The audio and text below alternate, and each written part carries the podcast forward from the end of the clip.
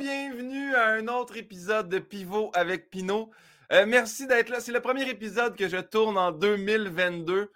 Donc là, si tu nous écoutes, tu sais, c'est correct que tu nous écoutes sur YouTube, mais ça se peut que tu fasses comme tabarouette. On est rendu comme en avril 2022. Quand est-ce qu'il a capté ça? Aujourd'hui, on est le 12 janvier 2022. Si l'exclusivité, vous pouvez vous abonner au Patreon, mais regardez, dans tous les cas, vous allez voir l'épisode quand même.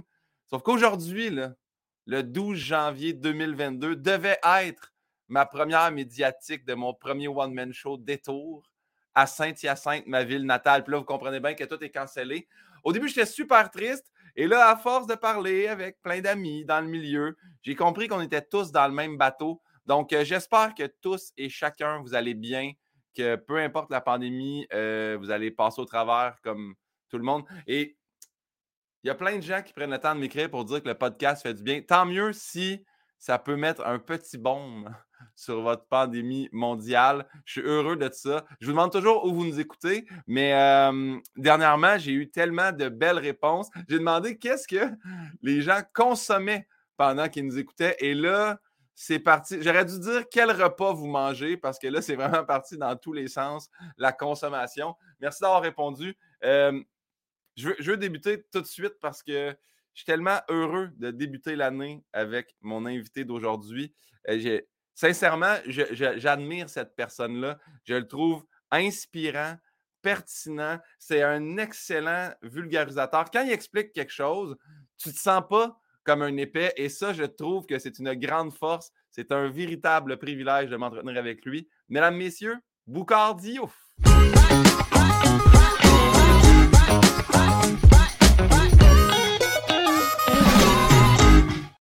Ah, Boucard Diop, comment ça va?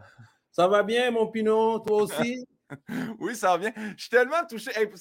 c'est à la fois inspirant pour moi et intimidant de t'avoir à pivot avec Pinot. Ben, ben pourquoi? Ben parce que tu es tellement intelligent. Je trouve, pour vrai, là, je, je le disais en intro, mais tu tellement inspirant. Quand je te vois à la télé, j'écoute, je dis, c'est sûr que ça va être intéressant. Peu importe que tu me parles d'une microbactérie ou que tu me parles d'une recette ou que tu fasses des blagues, il est tellement le fun à écouter.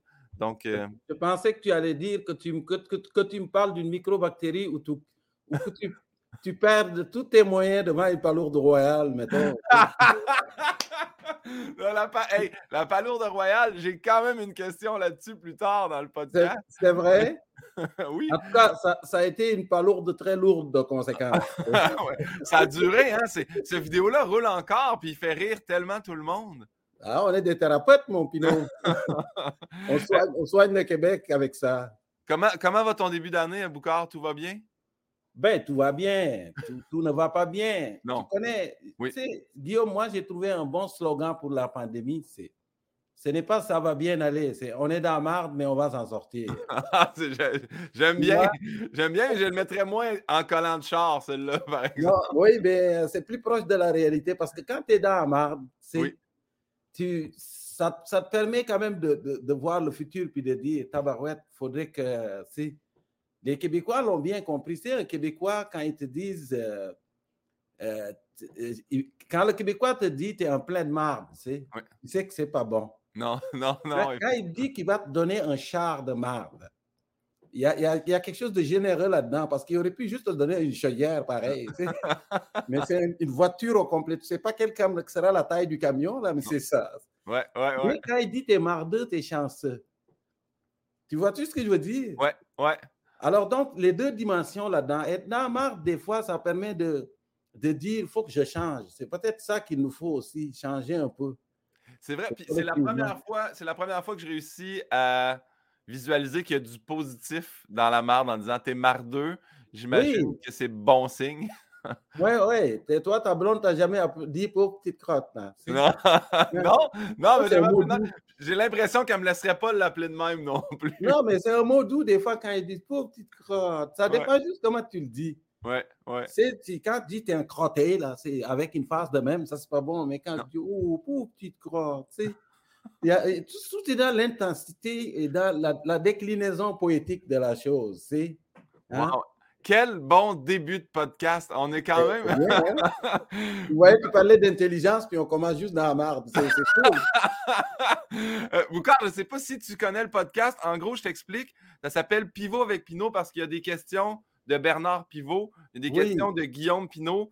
Et euh, la première question que je pose à tout le monde en commençant, est-ce que tu te souviens notre première rencontre ou notre lien de connaissance? Ben oui. Bien sûr, Guillaume, tu es mon frère. Mon frère. Si tu avais la même couleur que moi, on t'aurait appelé le Pinot Noir. Mais, je pense que, je que c'est Marie-Claire Chouinard, la blonde de Stéphane que tu connais. Oui. Qui était enseignant au Cégep Maison Neuve, je ne sais pas si elle enseigne encore là-bas et avait organisé un, spectacle de financement où je, t'ai rencontré. On s'est jasé, oui. hein, Guillaume. Oui, oui. rencontré, il y avait Richard Zafir qui était avec nous, Mehdi Boussaïdan. Oui, tabarouette, quelle mémoire phénoménale. Hey, c'est rare que c'est moi qui ai bouche bée parce que je me rappelais que c'était Cégep Maisonneuve. J'avais complètement oublié que c'était la l'ex-conjointe de Stéphane Plante. Ah, c'est l'ex-conjointe? Je pense que, ben, en tout cas, à moins que c'est sa blonde actuelle, puis l'autre blonde d'avant, c'est son ex-conjointe. Mais je, c'est celle, si c'est la mère de ses enfants, je crois que c'est son ex-conjointe. Ah, non, non, oui. je ne veux, pas, veux pas annoncer ça ici sur le podcast. S'ils sont ensemble, là, ça, tout, la, tout ça leur regarde. Mais oui, tu as raison. C'était en lien avec Stéphane Plante. Et, je t'ai demandé, je t'ai demandé qu'est-ce que tu faisais dans la vie? Qu'est-ce que, et tu m'avais dit que tu avais étudié en une ergothérapie et je fais, j'étais euh, en train de terminer mes études en ostéopathie. je faisais les deux à ce moment-là. Je t'ai dit, Guillaume, ce jour-là, je t'ai dit, Guillaume, fais un numéro sur l'ergothérapie. Il y a juste toi qui es capable de le faire. Tu te souviens de ça? Je me souviens de ça et j'ai écrit, j'ai en fait, c'est tellement drôle parce que demain, je suis à Salut Bonjour et ça va être la première fois que je vais parler de l'ergothérapie, mais ça a cheminé parce que j'avais déjà écrit plein de numéros je me disais, je ne les ai pas mis dans mon show actuel. Dans mon show actuel qui s'appelle Détour, j'explique les détours que j'ai fait avant de devenir humoriste, puis j'explique que j'ai étudié en ergothérapie. Mais, euh, mais j'ai écrit un numéro sur l'ostéopathie, par exemple, celui-là, qui est unique en son genre. Voilà, c'est ça. Mais c'est ça, notre relation est là. C'est. Euh, mais tu avais quand même un, euh, comment je pourrais dire ça là, il y avait comme un, un, caractère marquant parce que souvent des gens on les rencontre puis on les oublie après assez vite. Puis euh, je t'ai vu évoluer tranquillement, j'ai dit ok, il, est sa traque. Ah, comme, disait mon grand-père, il est sa traque. il est sa bonne traque. J'adore ça, mais c'est drôle parce que moi j'ai souvenir de d'être assis dans la salle au Cégep Maisonneuve, t'écouter puis je trouvais ça tellement drôle, puis j'apprenais plein d'affaires aussi. Et depuis ce temps-là, parce que j'écoutais beaucoup de séries, moi, sur mon laptop dans mon lit, et maintenant, je mets un coussin à côté sur lequel je mets mon laptop. Je ne mets plus mon laptop sur mes cuisses pendant que j'écoute une émission. Là. Ah, voilà, c'est pour ne pas réchauffer tes spermatozoïdes. Exactement. Non, je vois que tu avais écouté. Hein? J'ai vraiment écouté. J'ai vraiment appris plein de choses. Puis... Ben, les bains chauds aussi. Les ah. bains chauds, les pantalons trop serrés, les jeans trop serrés, parce que si les testicules sont localisés à l'extérieur du corps, c'est pas pour rien. C'est pour que la température soit juste un peu en dessous de la température du corps. Parce que les, les, les, petits poissons des chenolles, tu connais les petits poissons des Les petits poissons des chenolles ont besoin d'eau froide, mais les petits poissons des chenolles ont besoin d'un peu de fret. Oh, Parce que sinon, ben, quand tu réchauffes tes testicules, ben, euh, tes spermatozoïdes, euh, ça se peut qu'ils commencent à naviguer à reculons. Non, c'est ça, là. Ah, mon que la, la queue soit complètement paralysée, tu vois. Puis ça, ça ne marche pas. Je sais que mon père va tellement utiliser Petit Poisson des Chenolles maintenant, c'est sûr. Là. C'est ça, ça va rester dans notre famille, je te le confirme d'emblée. Euh, mais je me souviens d'avoir écouté ce show-là au Cégep Maisonneuve. J'étais avec Mehdi Boussaïdan, qui lui était à l'école de l'humour. Oui. Je me souviens qu'il disait, je pense qu'il avait 19 ans, 19 ou 20 ans. Puis il me disait, OK, mais j'ai rien vécu. Il dit, quand je vais sortir de l'école, je ne vais rien avoir à dire. Puis j'étais, ouais, mais tu vas. J'écoute des documentaires. Puis je sais qu'il m'avait dit à un moment donné, j'écoute un documentaire par semaine. Il faut, que je, faut que je me cultive, il faut que j'apprenne différentes choses. Là. On, t'avait tellement trouvé inspirant qu'on a fait, c'est ça, il faut avoir des choses à raconter dans la vie. On ne peut pas juste faire des blagues de. on peut là, faire des blagues ordinaires, mais je trouvais ça intéressant de, de pouvoir parler, apprendre des choses aux gens, mais être drôle à la fois. Donc, euh ben, ou de parler des couilles en faisant passer pour un scientifique. Parce que ça marche toujours. Hein? ça a bien marché. quand tu, tu, tu, mets ton sarreau de scientifique, là, tu peux parler des couilles, des spermatozoïdes, du pénis. Ouais. moi, je fais des blagues là-dessus, puis les gens l'acceptent. Des fois, je leur dis, ah, la taille du pénis, puis tout ça, arrêtez, c'est avec ça, parce que si euh, la nature voulait qu'on ait des pénis énormes, il n'aurait pas donné aux spermatozoïdes d'accord là pour bouger. Il aurait dit, OK, on rallonge le pénis, là, tu vas le rentrer, puis après ça, tu vas l'envoyer directement dans l'utérus proche de l'ovule. Mais non, il a dit non, ça n'a pas besoin d'être long, là. Tu veux juste rentrer. Si tu sais que les spermatozoïdes sont assez bons pour se débrouiller tout seuls. Tu feras une petite compétition entre eux autres. Voilà, mais ça, ah. c'est faux, tu vois. c'est faux? C'est très patriarcal comme façon de voir la reproduction. Les spermatozoïdes, c'est 300 millions de candidats pour un seul CV. Tu entends ça souvent. Ouais. ouais. Il y a une part de vérité là-dedans, mais la vérité, c'est beaucoup plus un travail de coopération. Il y a beaucoup de courte échelle au niveau du spermatozoïde. Ah, voilà, exactement. Beaucoup de courte échelle. Mais s'il y en a un qui gagne, c'est les autres qui applaudissent parce qu'ils ouais. portent tout le même patrimoine génétique, tu vois. Alors, donc, on ne devrait pas dire. Des fois, on entend les gens dire euh, quel que soit ce qui m'arrive, il y a une citation, je pense que c'est Coluche qui disait, quel que soit ce qui m'arrive dans la vie, je me console en me disant que j'ai été déjà le meilleur, c'est 300 millions. On devrait dire, si haut percé que tu sois dans la vie, sache qu'il y a des millions de gens qui se sont sacrifiés pour te donner cette chance. Wow! Mais non, mais c'est vrai, tu le sais là. Là, tu es rendu où tu es rendu, tu es rendu. Mais quand tu regardes en arrière, il y a beaucoup de gens à qui tu dois dire merci. J'adore ça. J'adore cette vision-là. Puis c'est euh, avec, euh, je l'ai déjà dit, je crois, dans le podcast, mais avec Phil Audrey, la rue Saint-Jacques, qui m'avait dit faut faire attention, tu sais, pendant qu'on monte, de rester gentil avec tout le monde parce que ça peut Ah. être les mêmes gens qu'on croise en redescendant. Exactement. aimé cette vision-là qu'on n'était Oui. pas toujours au top dans la vie. C'est important d'être respectueux avec tout le monde. Ça, Voilà, j'ai trouvé ça très bon. c'est exactement ça. Boucard, tout ce que tu dis pourrait se transformer en un livre de citations. Tout- N'importe quel sujet, tu fais oui, mais hey, je trouve ça, je t'avais dit, je trouve ça très inspirant. Je pars, je pars avec la première question. Quel est ton mot préféré, Boucard? Oh, c'est bon. Euh, c'est, je pense que c'est. euh, Ah, le mot préféré, Oui. je pense, je dirais bienveillance. Wow. Oui, la bienveillance, c'est bon. C'est de penser aux autres aussi. Tu sais, je l'ai dit tout de suite avec- tantôt avec les spermatozoïdes, mais c'est valable dans tout ce qu'on fait. On a Ouais. besoin des autres, les humains. On est un animal social. C'est un animal social, quand tu l'enfermes, il vit ce qu'on appelle l'anxiété d'exclusion. Regarde le confinement, comment ça nous trouble. Ouais. Juste de faire dire, tu ne peux pas voir l'autre. Il y a beaucoup de problèmes de santé mentale aujourd'hui à cause de ça, parce qu'on a besoin de toucher les gens, de les sentir, de se chicaner, de s'envoyer chier mutuellement. Ça, ça fait partie de l'humain. c'est- Ouais. Alors, donc, la bienveillance, c'est c'est l'empathie, la bienveillance. J'aime beaucoup ces mots-là parce que ma défunte maman qui, qui est partie, elle, elle disait tout le temps, l'humain est le meilleur remède pour son prochain. c'est- On se Wow. soigne mutuellement. Ouais. Et euh, l'humour, c'est de la bienveillance, Guillaume. C'est des fois quand on fait du spectacle d'humour, ça, ça sert à quelque chose. Mais l'humour, Ouais. c'est extraordinaire pour la condition humaine. Ça permet de d'adoucir, c'est d'adoucir notre existence parce que c'est pas toujours facile. Puis euh, J'ai souvent répondu ça en entrevue. Les gens disaient pourquoi ergothérapie, ostéopathie, humour? Puis je disais, je pense que dans tous les cas, ça fait du bien aux gens. ah oui, Mais j'ai découvert aussi avec le temps que en humour, ça me faisait plus de bien à moi aussi. J'aimais ça, là, traiter les gens, mais j'ai l'impression Oui. que j'ai un plus grand retour avec une foule ou bref, l'humour me fait plus de bien aussi à moi de le pratiquer, de le faire. Donc, voilà. C'est Dans le fond, un rendez-vous, un spectacle d'humour, c'est le rendez-vous de, de, de deux malades mentaux. Et chacun pense que c'est celui qui soigne l'autre, tu comprends? ouais, ouais, les deux, on se fait du bien mutuellement. Ouais. Ah, c'est bien. Ouais, et c'est- et c'est- tout le monde gagne en sortant, mais c'est l'humoriste qui gagne plus parce que lui, il remporte le magot. euh, il amène l'argent aussi. Ah. Ben, hey, Boucard, quel est ton mot que tu détestes? Quel est le mot que tu aimes le moins? Ah, moi, c'est une expression que je déteste. Pour m'inscrire dans la même lignée, Oui. c'est pas un mot, mais c'est une expression. Être un self-made man, tu sais, Ah, ouais. ou self-made man ou dépassement de soi, tu sais. Ouais. se dépasser. Pensez à ça, se dépasser, parce que c'est très capitaliste de dire le dépassement de soi. Mais tu ne peux pas te dépasser toi-même. À moins que tu te clones, puis il y a deux Guillaume Pinot, là, puis là, tu dis, OK, je vais clencher l'autre Guillaume. Là, ouais, ouais. Hein?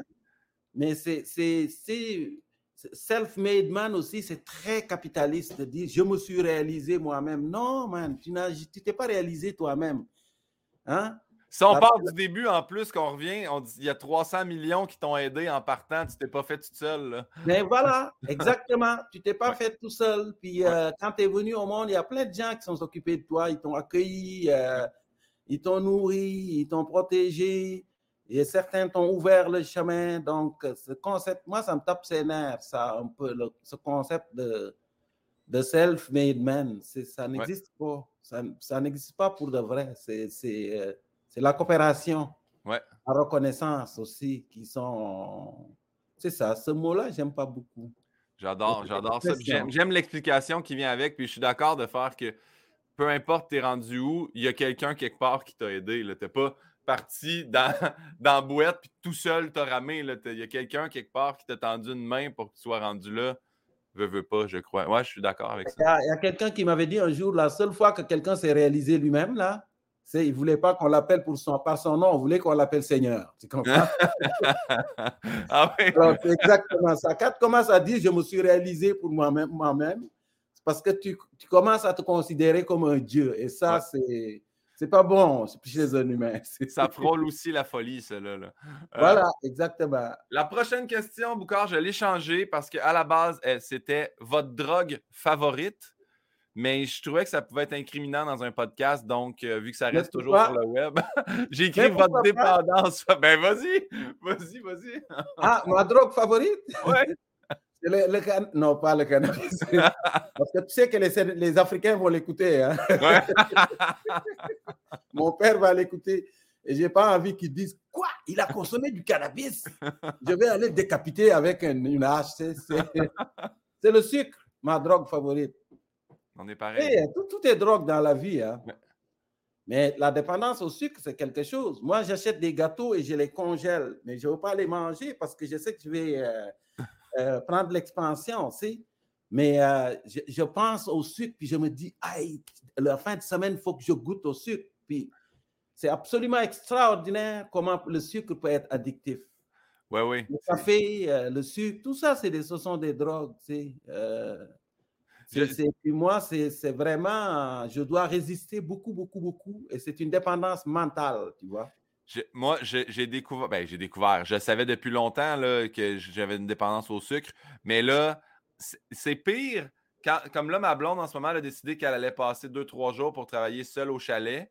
Ouais. Là, Là, je suis tout seul à la maison. Hier soir, là, je ah. mangeais des jujubes. J'ai comme, ben, faut, faut que tu arrêtes. Là.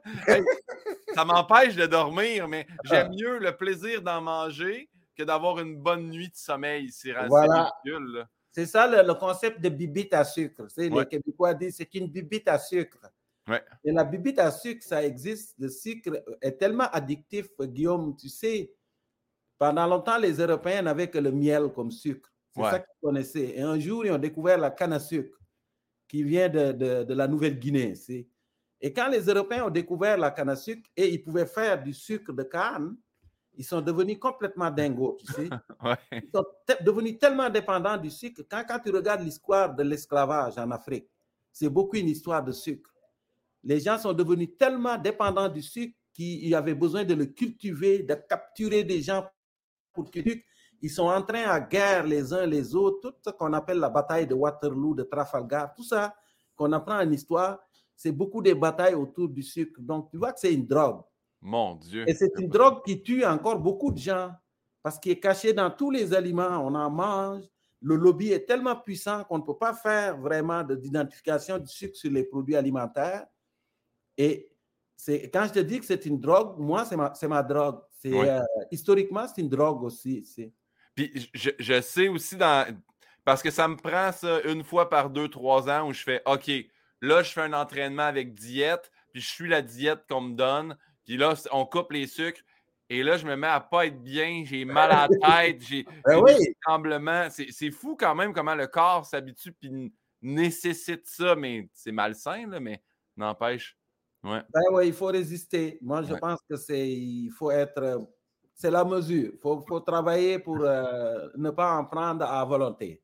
Mais j'aime, j'aime l'idée de le congeler. Comme ça, tu fais, ah, il est encore, il est encore congelé. Oui, j'y pense. J'y pense. Il y a un gâteau au chocolat là, que j'ai acheté chez Loufa, là, que j'ai congelé. Puis quand je descends dans le frigo, j'ouvre le frigo, je regarde le gâteau, puis je dis un jour. un jour, ça sera le mien. on va se rencontrer un jour. J'adore. Euh, la prochaine question, c'est quel est ton son favori? Quel bruit ou son t'aimes entendre? Ah, ah, quel bruit ou son j'aime entendre? Moi, c'est le vent dans les feuilles d'arbres. Quand le vent agite les feuilles des arbres, là, puis tu l'entends, là, c'est ou la pluie qui tombe. C'est tu entends la pluie là, de façon vraiment sonore et ostensible. Aller sous la pluie, j'adore ça. Oui. De l'entendre frapper la terre. Ou de me coucher dehors sur mon balcon là, puis d'entendre le vent agiter les arbres. Ça là, c'est thérapeutique pour moi. En tout cas, moi, ça me, ça me, ça me fait du, ça, ça apaise mon anxiété. Ouais. Et je pense que les humoristes, il y en a beaucoup qui sont des anxieux pareils. Ouais. C'est des gens qui, combattre l'anxiété par le risque. C'est le risque de l'affronter. C'est des sadomasochistes, en fait. ben, pour vrai, oui, parce que ce qui nous crée de l'angoisse, c'est la scène, puis on continue à en faire parce qu'après ça, ça nous fait du bien, mais oui. à chaque fois, tu sais, c'est ça. Ouais. Ben oui, on a peur de la critique, mais on l'affronte. Tu comprends? Exactement. C'est-à-dire que quand tu as 800 messages, puis un qui te dit Guillaume Pinot mange la merde, là, puis là, tu es concentré dessus. C'est juste celui-là que tu vois. Oui, exact. C'est à lui que je réponds pourquoi qu'il me dit de manger la merde? Qu'est-ce que j'ai fait? Je vais y répondre, tu sais. Puis tout le monde, on est comme ça. Donc, on a peur de la critique. Parce que quand tu vas sur scène, tu vas lancer ton spectacle, Guillaume. Tu vas affronter la critique pour la première fois. La vraie critique. Les gens vont venir et vont écrire sur ton spectacle. Puis s'ils écrivent qu'ils n'aiment pas ça, ben là, tu vas te sentir inconfortable. Mais tu te sens inconfortable, mais tu t'offres toi-même en pâture à ces gens en montant sur scène. Ouais. En décidant de te déshabiller, tu Parce que faire rire, c'est se déshabiller devant les gens. Et quand tu déshabilles, tu ne peux pas le faire à moitié, mon gars. Il faut vraiment qu'ils voient où se trouvent tes petits poissons des chenolles, pour vrai.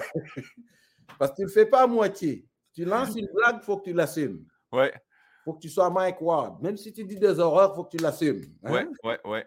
Mais Mon Dieu, mais ça, ça, va hein? devenir, ça va devenir le ça va être ça le teaser de l'épisode. Les gens, ça va me faire vendre des billets. Si les gens pensent que je me mets nu sur scène, là, peut-être que ça va vendre. mais oui, mais quand tu te fais nu, les gens, ça peut être Oh mon Dieu! ouais. ça, oh my God! ouais, ouais. Ah. J'adore, mais j'ai la même. Euh, moi aussi, c'est le vent dans les arbres. Puis, euh, il y a quelque chose. J'ai appris le mot la cime des arbres. Je ne savais pas que c'était comme le sommet. C'est quelque chose de très, très apaisant. Me coucher sur le dos dans la forêt, puis regarder le vent dans le haut des arbres, je trouve ça ah, magnifique. Apprendre l'humilité, ma grand-mère disait ça. Ouais. Tu veux apprendre l'humilité, couche-toi sous un baobab. Tu connais le baobab, l'arbre de savane énorme. Ouais. Puis si tu te couches, tu regardes en haut, tu vas apprendre l'humilité. Ah, c'est bien, c'est beau. C'est pour moi, c'est euh, tu parles de la cime des arbres, mais tu peux l'appeler la frondaison, c'est beau aussi la canopée. Quand c'est la, la forêt tropicale, on dit la canopée. C'est parce que c'est comme tu es sous un dôme. Et moi, ça, c'est thérapeutique pour moi. Ouais. en fait, c'est la nature. La nature est thérapeutique pour l'espèce humaine, tu sais, Guillaume, parce que de toutes les couleurs qui existent, les couleurs les plus apaisantes pour l'espèce humaine, c'est le bleu et le vert. Ouais. Et pourquoi? Parce que le bleu, c'est l'eau, le vert, ce sont les arbres. Et le c'est l'eau. Et l'eau, quand on voyait, nos ancêtres voyaient de l'eau, ils savaient qu'il y a de la vie. Et quand il y a vie, il y a de la nourriture. Et la nourriture, c'est le verre, parce que c'est les arbres qui fabriquent, les plantes qui fabriquent ce que nous mangeons, les animaux. On ne fabrique rien. Hein? C'est qu'est-ce qu'on fabrique, l'espèce humaine? Rien. On, mange, on mange les plantes, ce que les plantes fabriquent, on les cultive. Ou des fois, on prend les plantes, on donne ça à des animaux, ou les animaux qui mangent les plantes, puis on les mange, mais on ne fabrique rien. Donc, d'être en dessous d'un arbre, de regarder en haut, c'est un peu aussi se, sentir minuscule dans la biosphère. C'est important, ça aussi. Oui, se rappeler que La bienveillance, la bienveillance, Guillaume. Oui, j'adore. Ce sont les arbres qui nous protègent. Et qui je pourrais t'écouter me parler d'arbres pendant des heures. J'adore ça. C'est tellement intéressant. J'aurais aimé ça t'avoir comme professeur à l'école? Oh! je pense, dis-moi. C'est une fois, je donnais un cours, puis il y a quelqu'un qui dormait dans la salle. Moi, j'ai enseigné la biochimie structurale. C'est assez. Un, peu. Les étudiants aimaient ils dormaient ici. Et à un moment donné, c'est un Gaspésien, il s'appelait Claude. Puis j'ai dit à un autre gars, Emmanuel, j'ai dit, Emmanuel, peux-tu réveiller Claude Et Emmanuel m'a dit, non, pourquoi c'est de la responsabilité de celui qui l'a endormi de le réveiller. oh, wow, wow. Alors, donc, euh, non, mais je pense que je, je pense que j'étais pas pire quand même. C'est sûr, sûr. Comme enseignant, je pense que j'étais pas pire. Parce que c'est pourquoi? Je, suis sûr que oui, parce que j'ai l'impression que, en fait, les humoristes qui sont capables de parler, je pense que des fois, moi, je me souviens d'un prof euh, en mathématiques en secondaire 4, je me disais, lui, il peut faire de la scène. Il est capable de capter l'intention, pas l'intention, mais capter l'attention de tout le monde dans la classe. je suis sûr que tu es un bon professeur. Mais, mais l'humour, c'est du spectacle. Ouais. L'enseignement, c'est du spectacle aussi. Moi, je n'ai jamais fait de la scène. Je suis parti des salles de, de, de, cours de l'Université du Québec à Rimouski et je suis allé au Grand Théâtre de Québec. Et là, je faisais mon numéro sur l'hiver où je disais ah au Québec, euh, pendant l'hiver, les sept jours de la semaine sont remplacés par trois. La veille d'une tempête, le jour de la tempête, le lendemain de la tempête. Et j'ai raconté ça aux Africains en disant Vous ne me croirez pas, chers parents, mais au printemps, les Québécois sont tellement écœurés de l'hiver qu'ils essayent de bouffer les maudits derniers bancs de neige en les mélangeant du sirop d'érable. j'ai fait ce numéro-là avec François Léveillé et à la fin, tout le grand théâtre était debout. Et quand je suis sorti, les gens m'ont dit, mais où, c'est que tu as appris à faire de l'humour? Tu es allé dans une école? J'ai dit, non, non, non. J'ai été dans une école plus dure encore. Essayez, d'enseigner la biochimie structurale à 60 étudiants qui sont complètement blindés, qui sont en crise contre toi. C'est pas mal plus dur. c'est sûr que oui. Ce qui, ce qui m'amène à saluer les professeurs en ce moment qui ah, doivent s'adapter, se réadapter et s'adapter encore. Euh, oui, monsieur. Oui. Alors, je vais avec le, prochain. On, a demandé ton son favori, fait qu'on va y aller avec l'opposé. Son que tu détestes entendre. Un son que je déteste entendre. Ah, mon Dieu, moi, je pense qu'il va falloir changer le l'alerte Amber, là. Ah. Non, mais il faudrait qu'on en parle, l'alerte Amber, là. L'alerte Amber, l'alerte Amber, je suis d'accord que ça, vient saisir. Je pense qu'on n'est pas obligé d'utiliser la même alerte pour le couvre-feu. Déjà, Déjà ça, c'est le début, OK? Mais l'alerte Amber, je suis convaincu, a tu plus qu'elle sauve des gens. Parce que les gens l'entendent. Il doit y avoir des gens qui l'entendent qui font des crises cardiaques. Parce que c'est fort, c'est tellement poignant. Il me semble qu'on peut travailler avec. Euh, je ne sais pas moi, là, le, directeur de l'Orchestre symphonique de Montréal, là, ou avec, pour travailler sur quelque chose d'un peu qu'on est capable d'entendre sans pour autant d'avoir le cœur qui arrête. Oui. Surtout, je pense à, tu sais, moi, mon, mon, téléphone, dès que je rentre dans ma voiture, il se synchronise. Oui. ça, joue dans, mes, dans, mes, dans mon stéréo.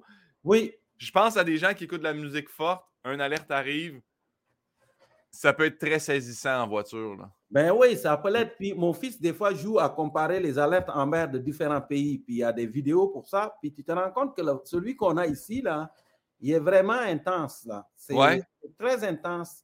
Il y a du travail à faire là-dessus. Tu demanderas ça aux gens qui te suivent, comment ils trouvent l'alerte en mer. J'avoue, j'avoue. Est-ce ben, changerait ça? J'ai fait, fait, un statut, moi, euh, la, la, journée qu'il y a eu l'alerte pour le couvre-feu j'ai dit, hey, si c'était possible d'en faire une aussi à minuit, question que le cœur me pète avant 2022. Ça n'a pas de bon sens comment c'était. Oui, oui, il y a plein de monde qui m'ont dit que c'était angoissant, qui ont fait euh, bien du stress avec ça.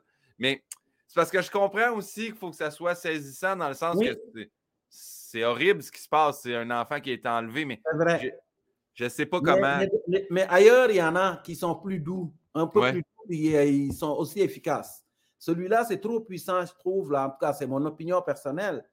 Parce que l'alerte Amber est importante. on s'entend tous là-dessus, là, parce que tu viens de le dire. Mais on pourrait le travailler un tout petit peu. Ouais, on pourrait. Soit moins anxiogène pour les gens qui l'entendent aussi. Hmm. Bien d'accord, bien d'accord avec ça. On pourrait le, on pourrait le transformer en une espèce de sirène un peu policière ou euh, un mix entre l'ambulance, le pompier et la police, puis ça fait comme un petit. Euh, on comprendrait. Ce ne serait pas la musique de Caillou, mais quand même. non, non, mais un hybride entre les deux. Oui, entre les deux. Boucard, la prochaine question, c'est une de mes favorites dans, le podcast. Euh, est-ce que tu te souviens de ton premier deuil? Oui.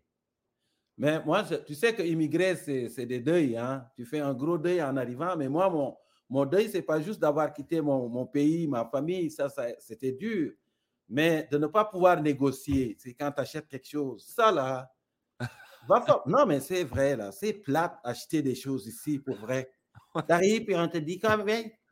Et ça, tu pointes dans le doigt, on te dit, c'est écrit dessus. Ouais. C'est écrit qu'il y a dessus, puis ça s'arrête là. Il n'y a pas de communication. C'est il faut écouter, par exemple, quand tu vas en Afrique du Nord, comment les gens ils, négocient, les Marocains, les Algériens, les Tunisiens. Ils arrivent là, puis ils commencent jamais par te parler de prix. On, s'en va, on discute de la vie, de la famille. Ouais. après ça, on arrive au prix. C'est...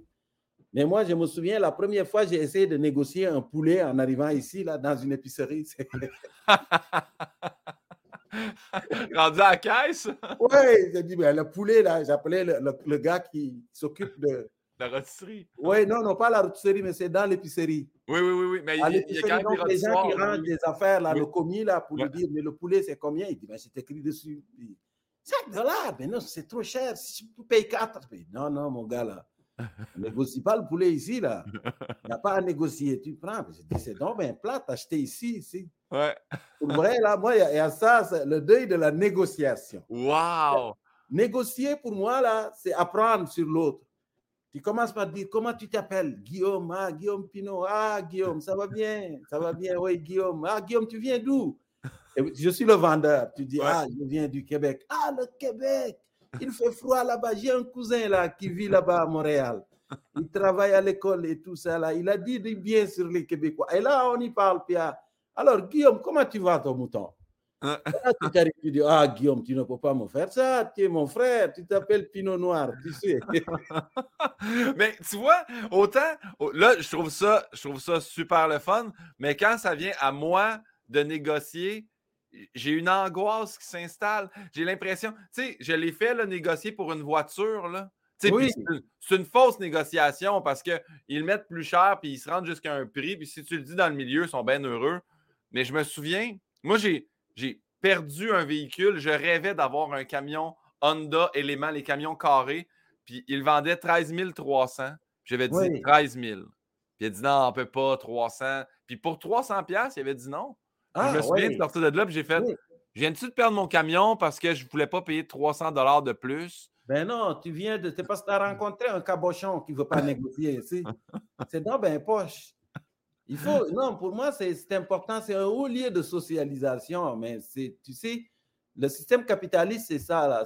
On ne perd pas de temps. C'est c'est terminé. Il euh, n'y a pas à dépenser du temps pour le commis à parler du. Mais c'est ça. Ah oui.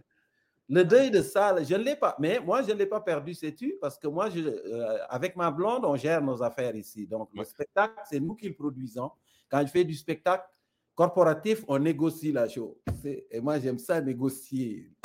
Négocier mon cachet. Fait que toi, tu dois adorer le Kijiji Marketplace. C'est des places que tu dois adorer, là. Ah, ben oui, bien sûr. Ou les, ou les trucs où on vend des affaires de seconde main, là, j'aime ça. Là. Ouais, ouais. Une fois, je suis arrivé à la maison avec. J'avais acheté une lampe avec un crocodile empaillé là-dessus. un espèce de petit. Je ne sais pas qui l'a acheté ni où il l'a trouvé. J'ai amené, ma... j'ai amené la lampe avec le crocodile dessus. La ouais. m'a dit C'est quoi ça? Je l'ai gardé quand même. Ouais, tu as eu un bon prix? Oui, je l'ai eu assez bon. Non, j'adore ça. Ah. merci pour le partage de ce deuil-là. C'est la première fois que quelqu'un me, me, parle justement euh, ben, le deuil de la négociation, mais que ça vienne aussi avec, avec l'immigration et tout ça. C'est, quelque... c'est les différentes cultures. C'est là qu'on se rend compte. Je trouve ça, je trouve ça intéressant d'écouter ça prochaine question, c'est quel est ton blasphème ou ton gros mot préféré? C'est pas obligé d'être un mot d'église, mais ça peut quand même. Là. Généralement, c'est des mots d'église, mais est-ce que tu as un blasphème favori?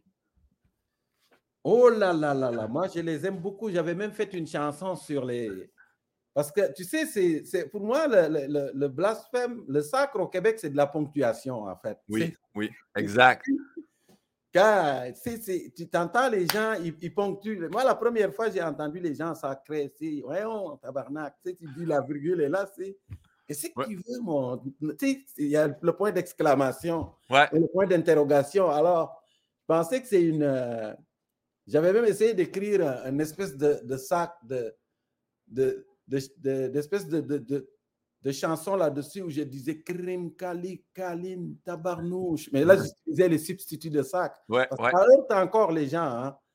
Krim, Kali, Kalin, Tabarnouche, Karos, Calvas, Calvin, Tabarouette, Moudi, Motadi, Moses, Tabaslak, Torio, Torvis, Vera, Torpinouche, Batins, Batins, Batem, Batins, Monyo, Géribois.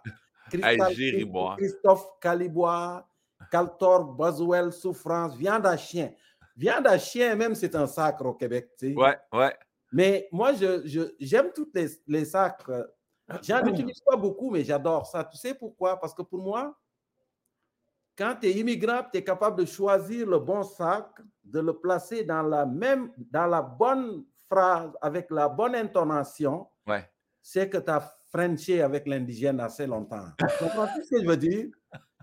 Les Français qui essayent de sacrer se trompent beaucoup. Des fois, ils placent ça au mauvais endroit. Des fois, l'intonation n'est pas là. Des fois, ils sortent le sac qui n'est pas le bon pour la bonne situation. Mais quand tu es capable de choisir, là, c'est de placer au bon endroit. Ouais, oh, sacrement, hein? Puis aussi d'utiliser l'intonation parce que ça peut être des mots doux, comme ça peut être quelque chose de très dur. Tu quand tu dis, toi, mon petit Chris, toi, là, ça, c'est un mot doux, tu comprends? Ouais. C'est toi, mon petit Chris. Tu vois ce que je veux dire? Tu vois la différence? Ouais, ouais, oui, oui. Toi, mon, toi, mon tabac. Toi, là. C'est des mots multifonctionnels. Ouais. Tu, peux, tu peux remplacer aussi, si tu manques de vocabulaire, tu peux remplacer la moitié des verbes d'action avec il m'en a crissé un, je m'en contre-crissé. Là, il m'en a recrissé un, j'ai décrissé. L'autre répond, ta Christ m'a bien fait, tu parles d'un petit Christ. C'est comme le, le, le, les Schtroumpfs peuvent aller se rhabiller en rouge. C'est ça que je veux dire. Oh my God. On était plus fort que les Schtroumpfs. C'est ça que je veux dire. Tu ah, comprends?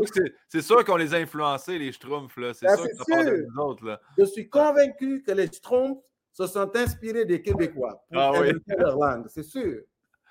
Ah. J'adore ça. Des fois, là, quand tu pars à parler, j'oublie que c'est un podcast et que c'est moi qui dois poser des questions. Je suis comme Ah oui, mais, c'est ah, oui. un podcast. Il faut se laisser aller, Guillaume. Qu'est-ce que tu veux que je te dise? La prochaine question, c'est euh, je trouve que c'est à toutes les fois, je la justifie. Il y a quelqu'un qui m'a envoyé une, euh, une alternative, puis là, je me sens mal parce que je l'ai oublié, mais je l'ai pris en note. Donc, la prochaine question de, qui était de Bernard Pivot, c'était si demain tu avais à décider, Boucard, un homme ou une femme qu'on mettrait sur un billet de banque, ça serait qui? Bonne question. Hein? Je vais essayer de voir l'alternative parce que je trouve que les billets de banque, ça vieillit mal. Puis beaucoup de, beaucoup de billets de banque en ce moment sont très désuets avec des personnes qui ne devraient pas être là. Oui. Euh. Mais je ne sais pas, moi. Je sais parce que, tu sais, choisir quelqu'un pour le mettre sur un billet de banque, ça ne fait jamais l'unanimité. Non ça fait jamais l'humanité, puis ça ça défie jamais le temps. La preuve, regarde toutes les gens qu'on a idolâtrés dans un passé et qu'on découvre aujourd'hui, les jeunes découvrent que les McDonald's, tous ces, tous ces gens qu'on a dit étaient extraordinaires, puis euh, on se rend compte qu'en fait, ça a été des gens horribles pour d'autres. Exactement. Alors, pour moi, on devrait, on devrait mettre de l'art sur les billets de banque. On devrait euh, mettre les espèces en voie de disparu. Rendre ah. hommage à tout ce qu'on a détruit. Ah. regardez, tout ça, ça existait. C'est nous qui les avons détruits. Juste, juste pour ça, là, dans les calendriers, dans les billets de banque, dans les références euh, au temporel, de rappeler aux jeunes toute la biodiversité qu'on est en train d'éroder là. C'est pour moi, c'est ça, c'est c'est quelque chose qui va traverser le temps et qui qu'on ne peut pas contester. C'est une vérité, tu comprends-tu? Ouais. Mais mettre quelqu'un sur un billet de banque, ça relève beaucoup, beaucoup, beaucoup du culte de la personnalité ici. Alors, ça relève beaucoup de, du culte très humaniste. Tu sais, l'humanisme, là, c'est le culte des sentiments humains. C'est nous, nous autres, puis ce que nous vivons, puis notre nombril, puis ceux qui sont bons, ceux qui sont méchants. Mais si on, place l'humain globalement, globalement dans la biosphère, ben on devrait prôner, moi, ce que je dis souvent, on devrait enseigner l'écologisme. L'écologisme, c'est le fait de dire, vous existez, vous êtes important, mais vous êtes aussi important que les arbres. C'est quand tu te couches puis tu regardes en haut, là, vous êtes important et tout ce qui est autour de vous, c'est votre responsabilité aussi de préserver ça parce que pour les générations futures. Ouais. C'est pour ça que je pense que c'est ça, là. C'est. Mais je, je, je, suis pas sûr pour les humains sur les billets de banque. J'aime l'idée de mettre ce qu'on a détruit, comme si chaque petit billet devenait la page nécrologique. C'est un ah, peu voilà. même, là, tu sais. Et pour les jeunes aussi, là. Regarde ça, ça s'appelle le dodo, là. C'est un oiseau qui existait les marins européens ont détruit à coups de batte de baseball, parce qu'ils ne pouvaient pas voler, c'est ça. Regarde ça, ça s'appelle le mammouth laineux, ça s'appelle le gomphoptère, c'est le paresseux terrestre, c'est tous ces animaux. Il y en a tellement là qu'on a mené à l'extinction. là. J'ai retrouvé, retrouvé Boucard, la, la, la, dame qui m'a suggéré une alternative à cette question-là, puis je me l'étais pris en note. Elle dit si on te permettait d'ajouter une journée internationale de quelque chose, qu'est-ce que ce serait? Ah, ben, moi, je, te dirais euh, une journée internationale de la biodiversité. Euh, comme écologiste, c'est sûr que ça ne te surprend pas que je te réponde ça. Moi, ma non, non, mais... ça, là. Ouais. Mais une journée internationale de la biodiversité. Il ne faut pas que ce soit une journée internationale encore sur l'humain et ce qu'il vit là. C'est une journée internationale de notre responsabilité collective par rapport à ce tableau extraordinaire que la nature a mis plus de 3,5 milliards d'années à peindre. C'est parce que c'est ça, on a hérité de ça. 3,5 milliards d'années de peinture, c'est pour créer quelque chose que, qui est exceptionnel. C'est et, et, on est là-dedans et on massacre ça à la tronçonneuse. C'est on massacre ça. Pour moi, c'est de dire si on organisait cette journée-là, ce serait fantastique l'occasion de rappeler aux, aux, jeunes tout ce qui existait et qui n'existe plus, et tout ce qui existe aujourd'hui et que leurs petits-enfants ne verront pas la, la nature. Et il y, en a, y en a, la liste est interminable. C'est, ouais, c'est vrai. C'est ça, moi. Ouais, une journée. un, proverbe, un proverbe qui dit que j'aime beaucoup et qui devrait toucher tous les humains. Ils disent N'oubliez pas, une mauvaise herbe, c'est juste une plante dont vous ne connaissez pas encore les vertus. Tu vois? Ouais. Oui, et c'est valable même pour le pissenlit. Là. On s'acharne dessus, on dit arrachez ça, mais c'est sa place le pissenlit. Oui, oui. Tu sais, dans les banlieues, il y a des suprémacistes verts. Il y a des suprémacistes blancs, mais il y a les suprémacistes verts. Ça veut dire qu'aux autres, là,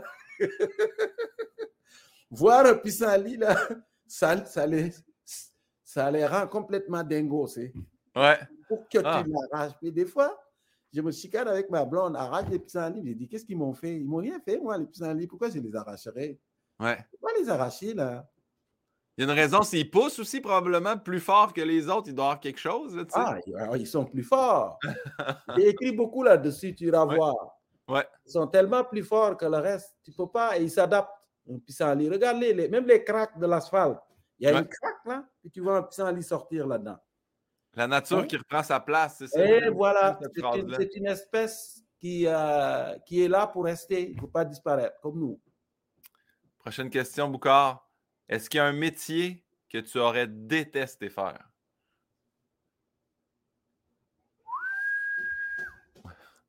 Un métier que j'aurais détesté faire. Ouais. Ah, je ne sais pas. Je ne sais pas. Moi, je pense que j'ai quand même une, ouverture à, à tout. Mais je trouve que manuellement, je suis très mauvais.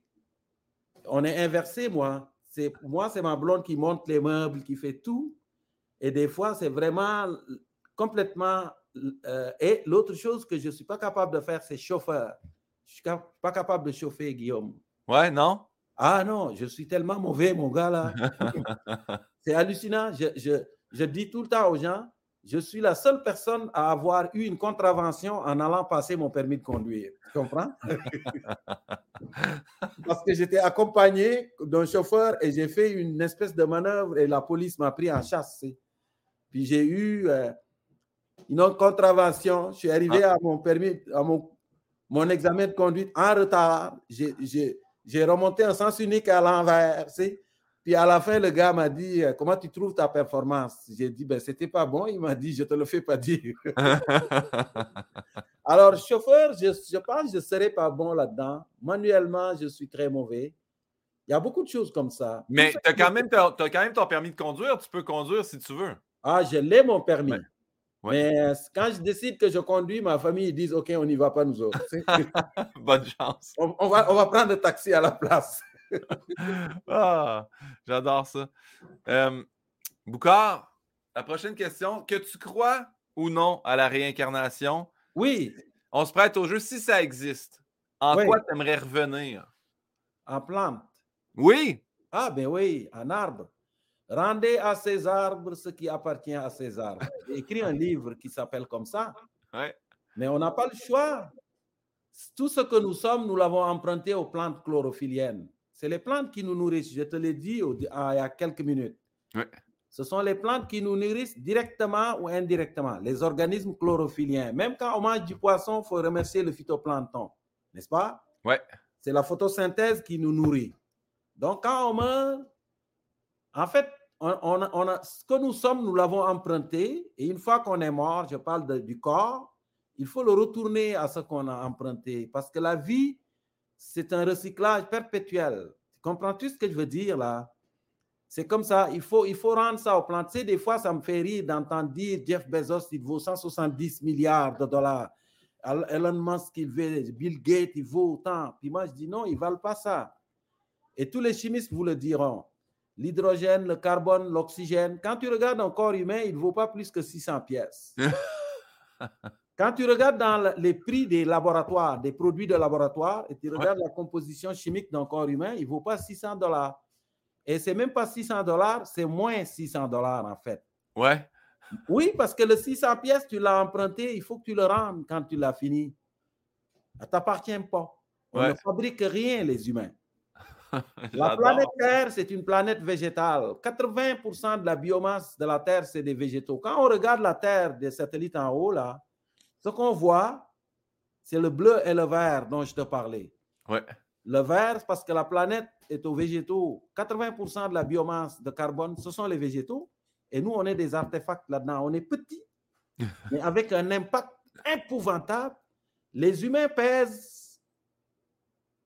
lourd comme les termites. On a le même poids que les termites sur la Terre. On a le 1 dix millième du poids de tout ce qui vit sur la Terre, les humains. Tu vois? Ouais. Et on a un impact épouvantable sur la Terre. Donc, moi, si je devais me réincarner, et ça, c'est la.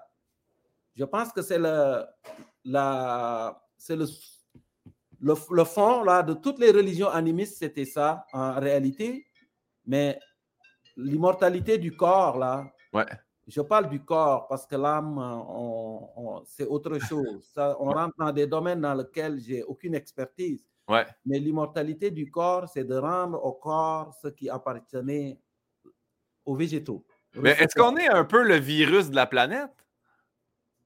On ben, est, si on est, ça, oui. On est leur parasite, là, dans le fond. Ben, parce l'humain comporte avec la planète comme le virus se comporte, le, la, COVID se comporte avec nous. Nous, on tue, le virus tue, n'est-ce pas? Ouais. Nous, on confine les animaux dans des territoires toujours plus restreints. Le virus nous confine.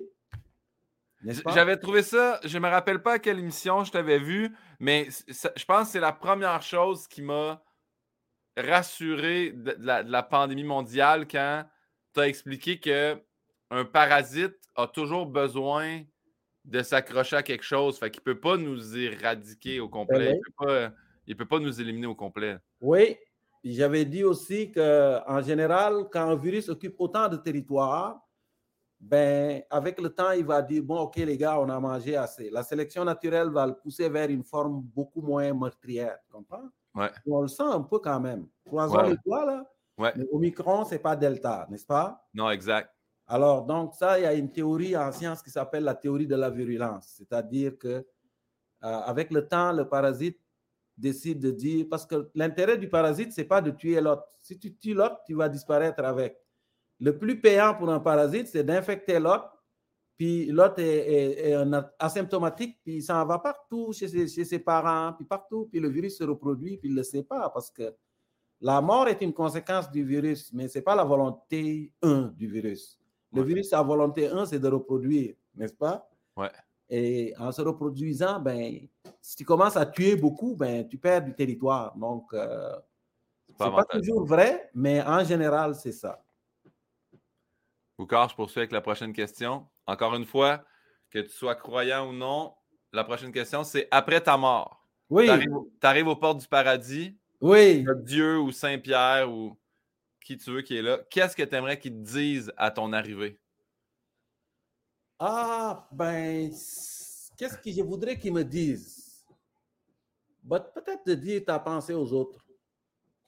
C'est surtout ça. Pour moi, l'important, c'est de laisser des traces positives. Euh, moi, ma mère est décédée il y a un mois. Puis euh, ma mère disait tout, tout le temps, le plus important, là, c'est euh, de rester vivant dans les cœurs. Un proverbe chez nous qui dit, un humain n'est vraiment mort que lorsque les vivants l'ont oublié comprends? Alors, tant et aussi longtemps que tu restes vivant dans les cœurs, ben, tu es en partie là, n'est-ce pas? Ouais. Mais c'est aussi ça. Mais pour rester vivant dans les cœurs, ben, il faut avoir investi chez les humains de ton vivant. Ouais. Mais parce que tu as vécu toujours centré sur ton nombril, tu as beau avoir 170 milliards, ça ne donne rien. Là. C'est pour ça que ma mère disait tout le temps, Boucard, il faut donner. Ouais. Partager. Quand tu es toujours occupé à apprendre, là, Regarde ça, Guillaume. Quand tu as toujours ça, là, tu es emprisonné. Ouais. Parce que tu ne pourras jamais serrer des mains ou ouvrir les bras ou applaudir les autres. C'est toujours comme ça. Ouais. Tu prends. C'est pour ça ma mère disait il faut prendre et donner. Quand tu donnes, tu as une espèce de liberté. Au moins, même si c'est temporaire, une liberté qui te permet de, de jouir un peu de la vie. Il y avait un, un passage dans, dans un livre de Paulo Coelho il, cite James Cohen. Il dit, James Cohen, il dit, bizarres sont parfois les êtres humains. Ils pensent toujours le contraire de ce qu'ils ont. Ils sont pressés de grandir et aussitôt après, ils soupirent après leur enfance perdue. Ils perdent leur santé pour avoir de l'argent et aussitôt après, ils perdent leur argent pour retrouver la santé. Ils pensent avec tant d'anxiété à l'avenir qu'ils oublient de vivre le présent et ainsi ne vivent ni le présent ni l'avenir. Ils vivent comme s'ils n'allaient jamais mourir et ils meurent parfois comme s'ils n'avaient jamais vécu. Tu vois? Ouais, C'est un peu ça. Je pense que la recherche de c'est cet équilibre-là, c'est euh, cet équilibre-là entre être là pour toi et être là pour les autres. J'aimerais ça en arrivant en haut qu'on me dise ça. Tu as été là pour les autres, Boukar. Wow, c'est magnifique. Puis Boukar, je ne savais pas, tantôt tu avais parlé de ta mère, mais je ne savais pas que c'était il y a un mois. Je suis, ben, je suis désolé, mais sympathie pour ça. Euh. Oui. Puis merci encore plus d'être là et d'être capable d'en parler aujourd'hui. Bon, c'est vraiment c'est gentil de ta part. Ainsi va la vie. Ben, Crime, c'est un drôle de hasard, mais la, la prochaine question qui arrive, euh, Boucard, dans le podcast, c'est la question de ma mère, parce que ma mère pose une question à chacun des ah! invités. Donc, euh, Manon Pinault, qui t'adore, soit dit en passant, dit Boucard, est-ce que tes enfants ont un lien particulier avec leurs grands-parents maternels comme tu as eu avec les tiens? Oui, absolument. Absolument. Moi, ma mère, ils ont connu leur grand-maman qui est partie au Sénégal. Un peu moins que leur grand-maman ici, mais leur grand-maman, c'est une Gaspésienne. Puis leurs grands-parents ici sont, sont présents dans notre vie. Et puis moi, mon rêve, ce serait qu'ils acceptent de déménager chez nous. Ouais et d'habiter. Non, mais c'est vrai, parce que c'est un village, ça prend pour éduquer un enfant. Les Africains disent ça. C'est, ouais. quand on le voit, hein, c'est très difficile d'avoir des enfants et d'être avec les enfants tout le temps, le père, la mère seulement. Mais quand il les plonge dans un univers où il y a plein de gens et du coup, ils s'épanouissent tout de suite. Donc, mes enfants, c'est un, c'est quelque chose d'extraordinaire. Moi, mon fils, je voulais qu'on l'appelle par le nom de son arrière-grand-père. Ouais. Et donc, il s'appelle, il s'appelle Anthony parce qu'on l'a changé un peu.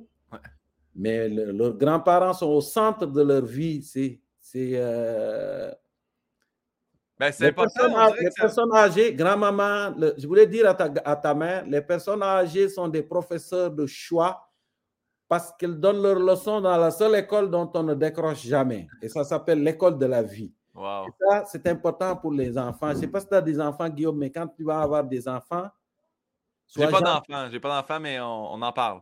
Oui, sois gentil avec ta belle-mère. Chambre individuelle avec vue sur la belle-mère. Ça, tu vas voir, mon gars, là. Ça va te sauver la vie. J'adore. Ah. Hey, puis c'est la une des premières fois que ça arrive. Il y a question de mon père. On n'a pas de logo parce que jamais mon père, mais comme il t'aime vraiment, vraiment beaucoup, mon père, euh, mon père, c'est un ancien inspecteur des aliments. C'est ça qu'il faisait. Ah oui, ah, j'ai travaillé là-dedans, moi. C'était pour le MAPAC. Et là, moi aussi, j'ai travaillé au MAPAC. Bon, mais sa question, c'est je vous ai vu avec un plan d'arachide qui venait de votre père. Oui. Quel traitement est fait après la cueillette pour la consommation? Ah, d'accord. Ah oui, pour la consommation, il faut la sécher, l'arachide. C'est une légumineuse. Ah, monsieur Pinot. l'arachide est une légumineuse. Donc, euh, et donc, hein, une fois que tu l'as déterré, parce que les arachides poussent dans la terre, hein, tu la déterres, ensuite tu sèches l'arachide, ensuite tu récoltes les gousses, les graines. Euh, Ensuite, après ça, il faut les écailler, ouvrir les arachides pour sortir les graines. Et ensuite, il y a des gens qui les mangent crus, d'autres qui vont les torréfier. Mais j'ai fait une série sur l'arachide de une heure que tu peux retrouver sur euh, à Radio-Canada, l'histoire de l'arachide, la culture de l'arachide, la récolte et tout ce qu'on fait avec. Et j'ai cultivé l'arachide, moi, pendant très longtemps. Et si j'ai travaillé fort à l'école, Monsieur Pinot, c'est parce que j'ai compris à un moment donné que cultiver des arachides, ça peut paraître très exotique, mais c'est travailler pour des pinottes. Voilà. ah, mais je, je vais lui dire qu'il y a un documentaire, il va être super content. Oui, oui, c'est ça. Merci pour ça. Je poursuis. C'est, euh, on est à la section questions rafales. Je t'explique. C'est mon auteur, il n'est pas là aujourd'hui parce que là, il travaille maintenant pour la radio. Je ne peux pas nommer la radio parce qu'elle est compétitrice, mais c'est c'est quoi? Mais moi, je suis à rouge, donc quand même, choisissez votre poste. Euh, c'est Yann Bilodeau. Donc, je te donne des choix entre deux, euh, deux choses. Tu peux t'expliquer. Tu peux euh, l'emporter dans la tombe avec toi si tu ne veux pas en parler. donc, première question, c'est humoriste ou conteur? Conteur, plus. ou humoriste-conteur, les deux oui, parce que moi, je raconte plus des histoires que je fais du stand-up comique. Parce que moi, mes spectacles, c'est une histoire jusqu'à la fin. Donc, je suis entre les deux. Je suis programmé dans le conte, des fois dans les salles, et d'autres dans l'humour. Parfait, je poursuis. Biologie ou humour? Ah, les deux. les deux, parce que je fais. Mes spectacles d'humour sont des cours de biologie. Et ce sont mes étudiants que j'ai enseigné en biologie qui m'ont inscrit aux auditions du festival Juste pour rire. Wow! Je ne savais même pas. Et j'ai dit, OK, vous me lancez un défi, je vais le faire. Puis j'ai gagné les auditions du festival Juste pour rire pour l'Est du Québec. Wow. Et je suis venu représenter l'Est du Québec à Montréal. C'est quand je suis arrivé au musée Juste pour rire, puis on dit, le représentant l'Est du Québec, Boucard Diouf, je suis arrivé avec mon habit africain multicolore, là. Là, je voyais dans la salle, les gens étaient, nom de Dieu, mais ça se peut pas. Comment ça se fait que lui représente l'Est du Québec? Et voilà, c'est. dit qu'il faudrait aller visiter l'Est un peu. Hein? se sont peut-être dit, il faudrait peut-être aller visiter l'Est un peu aussi. Là. On n'est pas Voilà, oui, ils se sont dit, peut-être peut qu'ils se sont dit aussi, euh, il doit y avoir un couloir secret entre l'Afrique et l'Est du Québec. mais, justement, Sénégal ou Québec? Ah, entre les deux. Le trait ah. d'union. Ah, j'aime, j'aime. Oh, un trait d'union. Ah, oui, quand tu écris afro-québécois, il y a un trait d'union entre les deux. Moi, c'est ça que je suis. Je fais du raccommodement culturel. J'adore. Je tiens à l'Afrique, je tiens au Québec et j'essaie de dire regardez ce que vous avez en commun. C'est plus ça, moi, que je fais. Est-ce que est-ce qu'il y aura un trait d'union ici aussi? Rimouski ou Longueuil? Ah, ben, je suis plus Rimouski. Euh, j'aime beaucoup Longueuil, mais euh, c'est ça. C'est que mes, mes souvenirs d'enfance sont à Rimouski. Mais quand je dis souvenirs d'enfance, parce que l'immigration, c'est une deuxième naissance. Tu arrives, tu, tu, négocies le poulet, puis tu comprends rien. Euh, tu apprends. Puis donc, mes premiers souvenirs de rencontrer des gens, de me faire des amis, de Frencher, tu sais. Ouais de, de, de, faire des parties avec plein d'amis, c'est à Rimouski. Donc, quand je vais à Rimouski, c'est mes souvenirs d'enfance au Québec sont là. Ouais.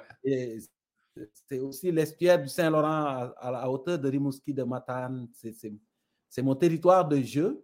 Donc, euh, je suis plus un Rimousquois puis un Longueuillois d'adoption. Mais nationalité rimousquoise, plus. La prochaine, des kiwis ou des hommes? Ah, je pense que j'étais, j'étais l'homme, puis Francis était le kiwi. non, non je, j'aimais les deux. Ouais. J'ai eu beaucoup, beaucoup de plaisir à faire euh, l'émission avec Francis. C'est, ouais. Euh, et la science des aliments, je suis comme ton papa. C'est ça qui, ma passion, une de mes passions, c'est ça. J'adore. la, prochaine, je, je suis content parce que tu en as parlé au début, mais la poutine, ou la palourde royale? Oh, la poutine. non, quand j'étais étudiant, j'ai assez mangé de poutine. Là. Ouais, ouais. J'ai tellement mangé de poutine qu'un jour, mon foie m'a dit Ok, Boukar, signe, ton don d'organe, là, je vais changer de corps. Ouais. et, où, et où la bonne poutine que tu as mangée? Y a-t-il une place de prédilection? C'est partout. Ouais. Ah non, mais à moi, c'est guerre de poutine, là, je suis capable. C'est là que tu comprends que le Québec, c'est un endroit paisible. Ah, Guillaume? Ouais. Quand tu arrives, tu dis, OK, le sujet qui divise le plus la population, là, qui les met en état de guerre, c'est où a été inventée la poutine. Ouais, ouais. Où se trouve la meilleure poutine ou qui a inventé le fromage en crotte. Ouais. Là, dis, vous, êtes vraiment dans un pays de paix pour vrai. Oui, oui, ici, c'est relax. Là. Nos débats sont, sont mollo. La meilleure poutine, c'est à côté de chez vous. Ah, c'est bien ça. Chacun a sa meilleure poutine. Ouais. Ben, moi, je salue Lucier à Saint-Hyacinthe qui ont leur propre technique, qui mettent le fromage en dessous des frites avec la poutine de chez Lucier à Saint-Hyacinthe. C'est une merveille. Bon, euh, voilà. On les salue. Demande, à tes auditeurs, là, à ton fan club, demande-leur de te dire où se trouve la meilleure poutine en ville. Oui, mettez ça dans les commentaires. Écrivez-nous. J'ai hâte de savoir. Parce que je suis convaincu que chacun va te dire c'est chez lui. là. Saint-Hyacinthe, je l'accepte. Parce que Saint-Hyacinthe, c'est la capitale de l'agroalimentaire au Québec. oui. Pour moi, la poutine, ça vient avec des patates. Alors, les patates et le lait de vache. Et pour moi, Saint-Hyacinthe, quand on parle de vache et de lait, c'est là que ça se passe. Exact. Donc, bien plus qu'à Victoriaville ou à Drummondville. voilà. Pour moi, je dis la meilleure poutine, c'est à Saint-Hyacinthe. Oh là, là, là, là, là, ça, hein? vient de devenir l'épisode le plus populaire. Non, mais parce que moi, Guillaume, j'aime la vache. C'est, pour moi, c'est mon animal fétiche. J'ai été berger pendant toute ma jeunesse, jusqu'à l'âge de 17 ans. Mon père a encore des ébus, donc pour moi, j'ai un attachement émotionnel avec ce qui se passe à Saint-Hyacinthe. Et j'ai ah. été souvent au festival là. C'est... Ouais et euh, m'émouvoir devant les vaches. J'adore ça. wow, j'adore. Euh, Boucard, la prochaine. Faire de la scène ou écrire dans la presse? Oh, j'aime beaucoup plus écrire que faire de la scène. Oui? Oh, beaucoup plus, mais pas juste dans la presse. Moi, mon travail, euh, ma famille te le dira, c'est d'écriture. Ouais. C'est d'écrire des livres, c'est d'écrire des chroniques. Le spectacle d'humour me d'écrire l'humour, c'est sporadiquement que je fais ça. Mais à 90% du temps, j'écris pas de joke. Là, j'écris beaucoup plus euh, d'autres choses. j'écris des scénarios aussi pour des documentaires, pour Radio Canada. Des, euh, L'écriture, pour moi, c'est ma thérapie. Ben, comme tous les humoristes, euh, je vis avec un démon intérieur un peu. Il faudrait que les gens le sachent parce que quand tu vas dans les coulisses d'un festival, tu comprends que les humoristes, chacun a sa bibite quelque part. Alors, moi, c'est ma, façon de sortir ma bibite, c'est de le sortir, d'écrire. Ouais. Ah, c'est mon besoin numéro un, c'est ça. Ben, on, va, on poursuit dans l'écriture d'abord. Les microbes ou du caca? Ah, les deux sont liés. Ouais. le caca est fait de microbes, beaucoup, beaucoup, beaucoup. Mais les microbes, euh, c'est la, les fondations sur lesquelles s'est construite la vie sur la Terre, tu sais. Ouais. On ne les voit pas, puis on pense qu'on est, on est plus fort que les microbes, mais ça ne marche pas. Les virus sont plus forts que nous, de loin. J'écris beaucoup de textes là-dessus dans la presse. Ouais, c'est pour ça que euh, je n'ai pas, sorti ça comme ça. Là. C'était pas ouais, je sais, je sais. Mais tu sais, les microbes, ils sont sur la planète, certaines depuis proche de 3,5 milliards d'années. L'espèce humaine a 300 000 ans d'âge, maximum. Ouais. Alors, l'expérience, ça ne s'achète pas. ça ne s'achète pas. Puis de penser que juste en développant un vaccin, on va réussir à éliminer le virus, ça ne marche pas. Les virus ont des capacités d'adaptation extraordinaires. Ouais. Et c'est le temps qui leur a donné ça. Le temps qu'on n'a pas, nous. C'est la sagesse de l'expérience. Nous vivons grâce aux microbes. Un humain, c'est c'est des cellules humaines qui sont moulées sur une colonie de bactéries qu'on appelle le microbiote, que tu connais. Sans le microbiote, on ne vivrait pas. Et on se rend compte que tout ce que nous faisons en lien avec le microbiote aujourd'hui, c'est que c'est, euh, toute notre vie tourne autour des microbes. Un humain, c'est une, c'est une, un humain. Toi, Guillaume, là, si je devais te décrire, je dirais que tu es une cité fortifiée, comme la cité de Québec, pour se protéger. Pourquoi? Parce que nous, quand on est arrivé, les microbes avaient occupé tous les écosystèmes de la Terre, n'est-ce pas? Alors, on n'avait pas le choix de se fortifier. La bouche, tu vas voir, la salive, il y a des anticorps là-dedans, il y a euh, une substance qu'on appelle le lysozyme. On, on, a d'autres substances avec des noms moins poétiques pour se protéger des microbes. Les yeux, tu as les larmes, les cils, les sourcils, tout ça, c'est pour se protéger les microbes. Tu vois? Et quand tu regardes, partout il y a un trou par lequel les microbes peuvent entrer, il faut mettre des fortifications. Et malgré ça, les microbes rentrent quand même. Ouais. Et quand ils rentrent, nous avons, avec le temps, développé des armées qu'on appelle le système immunitaire. Ça, c'est les unités d'élite de la défense de notre cité fortifiée et qui ont des spécialités. Alors, notre vie a été façonnée par la présence des microbes et tout ce qu'on fait est souvent lié directement ou indirectement à leur présence. On a développé la médecine, la microbiologie, les vaccins à ARN, les savons, tout, tout, tout, tout. C'est en fonction de pour augmenter nos fortifications pour ne pas être victime des microbes. C'est donc, je dis les microbes. Voilà. L'humain est un animal domestiqué par les microbes pour voyager, mais il ne le sait pas. Hein? c'est un biologiste qui disait ça. ouais. C'est tellement une source de savoir. J'aime ça t'écouter. Et ça, ça, donne bien parce que la prochaine question, on a posé la même à Laurent Turcot parce que je trouve que Laurent aussi, quand je l'écoute parler d'histoire, moi j'ai J'étais pas bon à l'école en histoire, mais quand je l'écoute me parler, j'aurais écouté ça des heures de temps. Donc, la prochaine question, c'est apprendre ou enseigner? Ah, enseigner, c'est apprendre. Parce que enseigner, c'est juste apprendre avant et venir partager ce qu'on a appris avec les autres. Ouais. Et il arrive qu'un étudiant te surprenne avec une question, tu sais pas, tu dis, donne-moi une semaine, je vais répondre à ça. Donc, et en enseignant, on apprend plus. Alors, moi, j'aime beaucoup les deux. Euh, mais apprendre fait partie des choses que moi, lire, c'est une des euh, activités que je fais le plus. Et lire dans toutes les directions. Ouais. Et je, je t'ai dit, quand on s'est rencontrés, je t'ai dit, c'est important de, de, prendre les, les chemins de, de, Gravel. Je ne sais pas si tu te souviens de ça. Quand tu fais de l'humour, il faut surprendre les gens. Et pour surprendre les gens, il faut élargir son champ de compétences. Faut, eh, faut prendre. C'est pour ça que je t'ai dit, écris sur ce que tu fais, l'ergothérapie. Ouais. Et lis aussi. Lis parce que quand tu lis, tu ne prendras pas les autoroutes de l'humour. L'humour, il y a des autoroutes où on l'attend. Les hommes, les femmes, ma blonde, l'achat, la publicité, les trucs.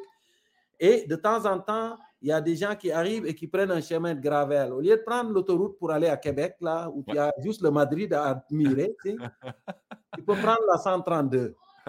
Quand tu prends la 132, tu découvres les villages des battures du Saint-Laurent. Et ça, c'est fantastique. Et pour moi, c'est ça aussi être innové. Innover euh, dans la création, c'est ça. Ça vient en, en s'informant.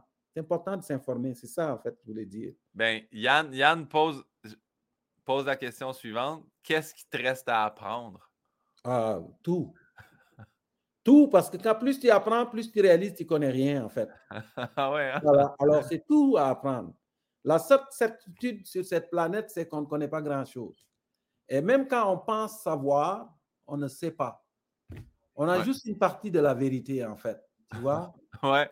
Mon patron, mon patron d'ergothérapie, il m'avait dit là, tu sors de l'université, là, tu connais rien sur un peu tout en ce moment. Voilà. Il dit là, il faut que tu pratiques, il faut que tu travailles. Connaître rien sur tout, je trouvais ça bon. Mais ben oui, c'est vrai. c'est vrai. Puis il y, a une sagesse que j'aime bien, c'est la sagesse de l'éléphant, qui, qui vient de l'hindouisme. Ouais. Puis c'était six aveugles qui se sont retrouvés devant un éléphant. Il y en a un qui fait ça.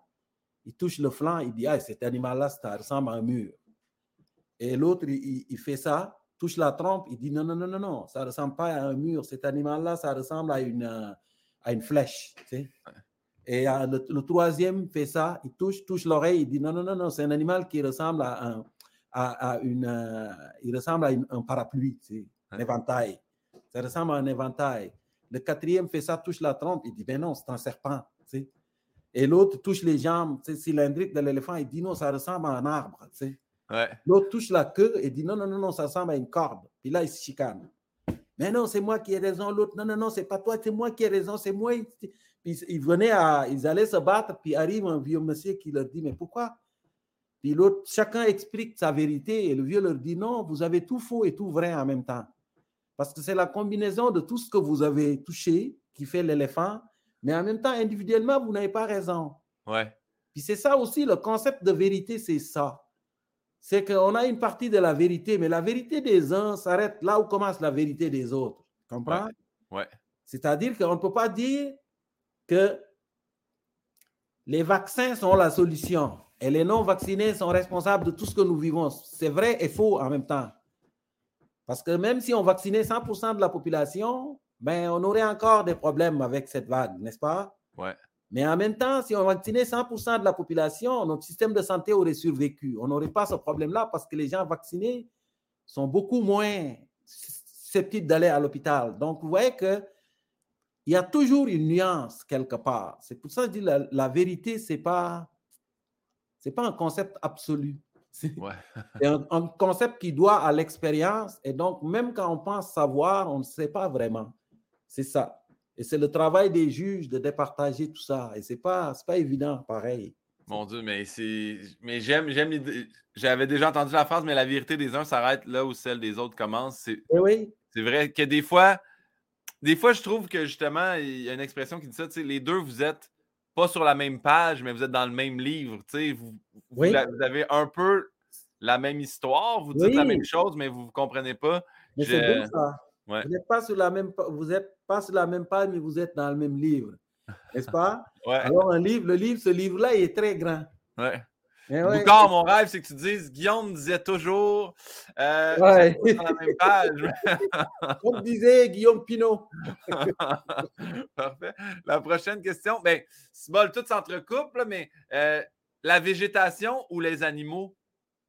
Ah, la végétation. Ben oui. Ben là, on dirait que maintenant, après t'avoir parlé, je Ah oui, parce que sans végétation, il n'y a pas d'animaux. Exact. N'est-ce pas? Et euh, les animaux sont totalement dépendants de la végétation. Alors, remercions les plantes. Nos ancêtres savaient ça. Oui, ils avaient nos compris. Ancêtres, euh, nos ancêtres, ils savaient qu'on devait tout aux plantes. D'ailleurs, euh, avant les religions monothéistes, beaucoup de religions étaient basées sur le culte des plantes cultivées.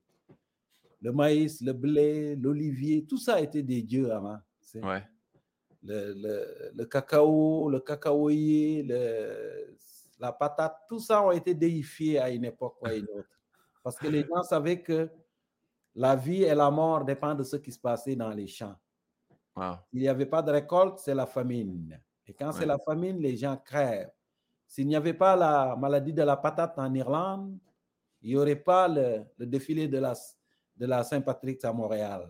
Tu vois? Alors, les plantes cultivées sont au centre de notre vie s'il n'y avait pas Jacques Cartier qui cherchait des épices en 1534, toi et moi, on ne serait pas ici en train de parler français, tu vois? ouais, ouais. Voilà, alors moi, je dis la végétation. Ça, sans, sans hésiter. Je vais, vais avec une, euh, une, question plus soft. La commission Bouchard-Taylor ou la commission Boucard?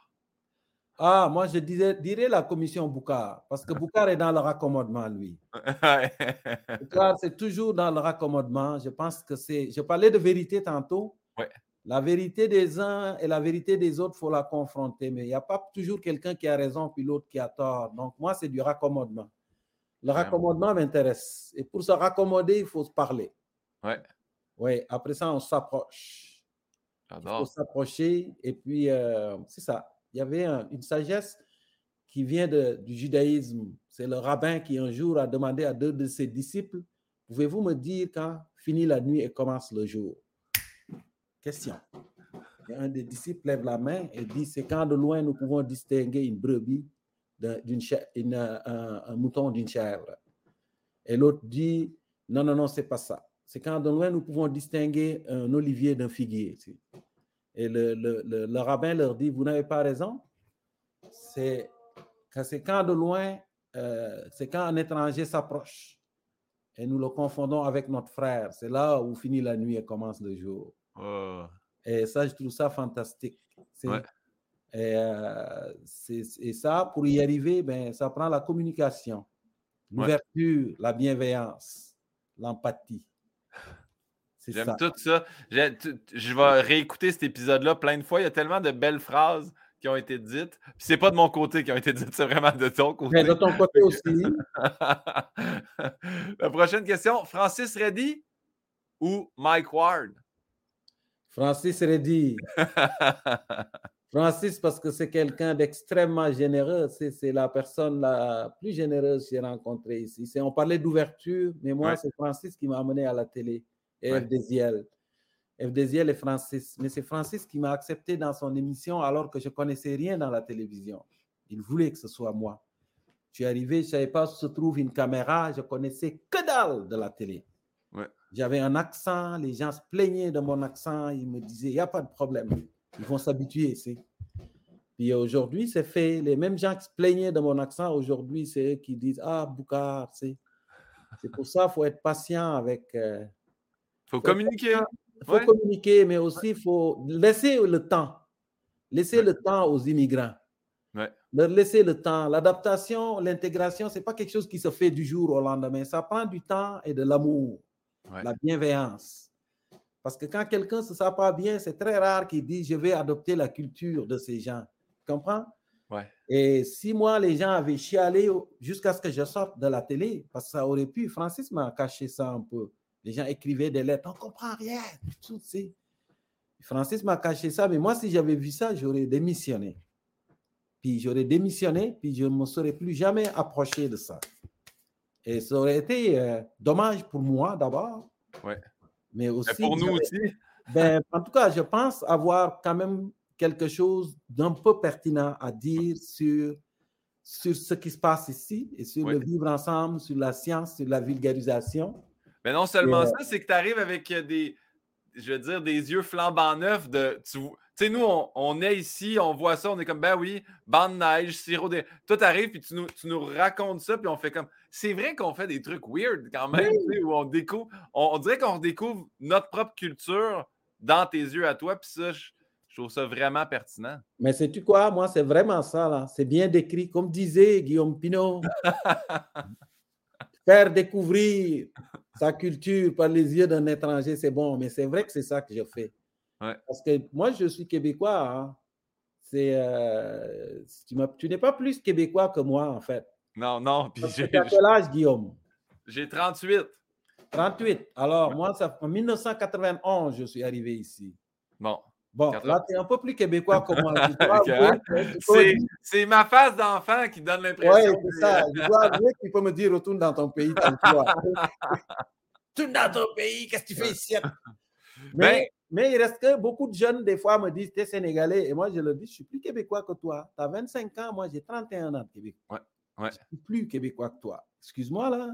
Puis tu me ben déjà là, tu as vécu une Coupe Stanley au Québec. Ça, c'est ben pas grand monde qui peuvent dire ça. Là. Il y a une crise du verglas, mon gars. oui, hey, hey Saint-Hyacinthe, euh, je l'ai vécu. Là.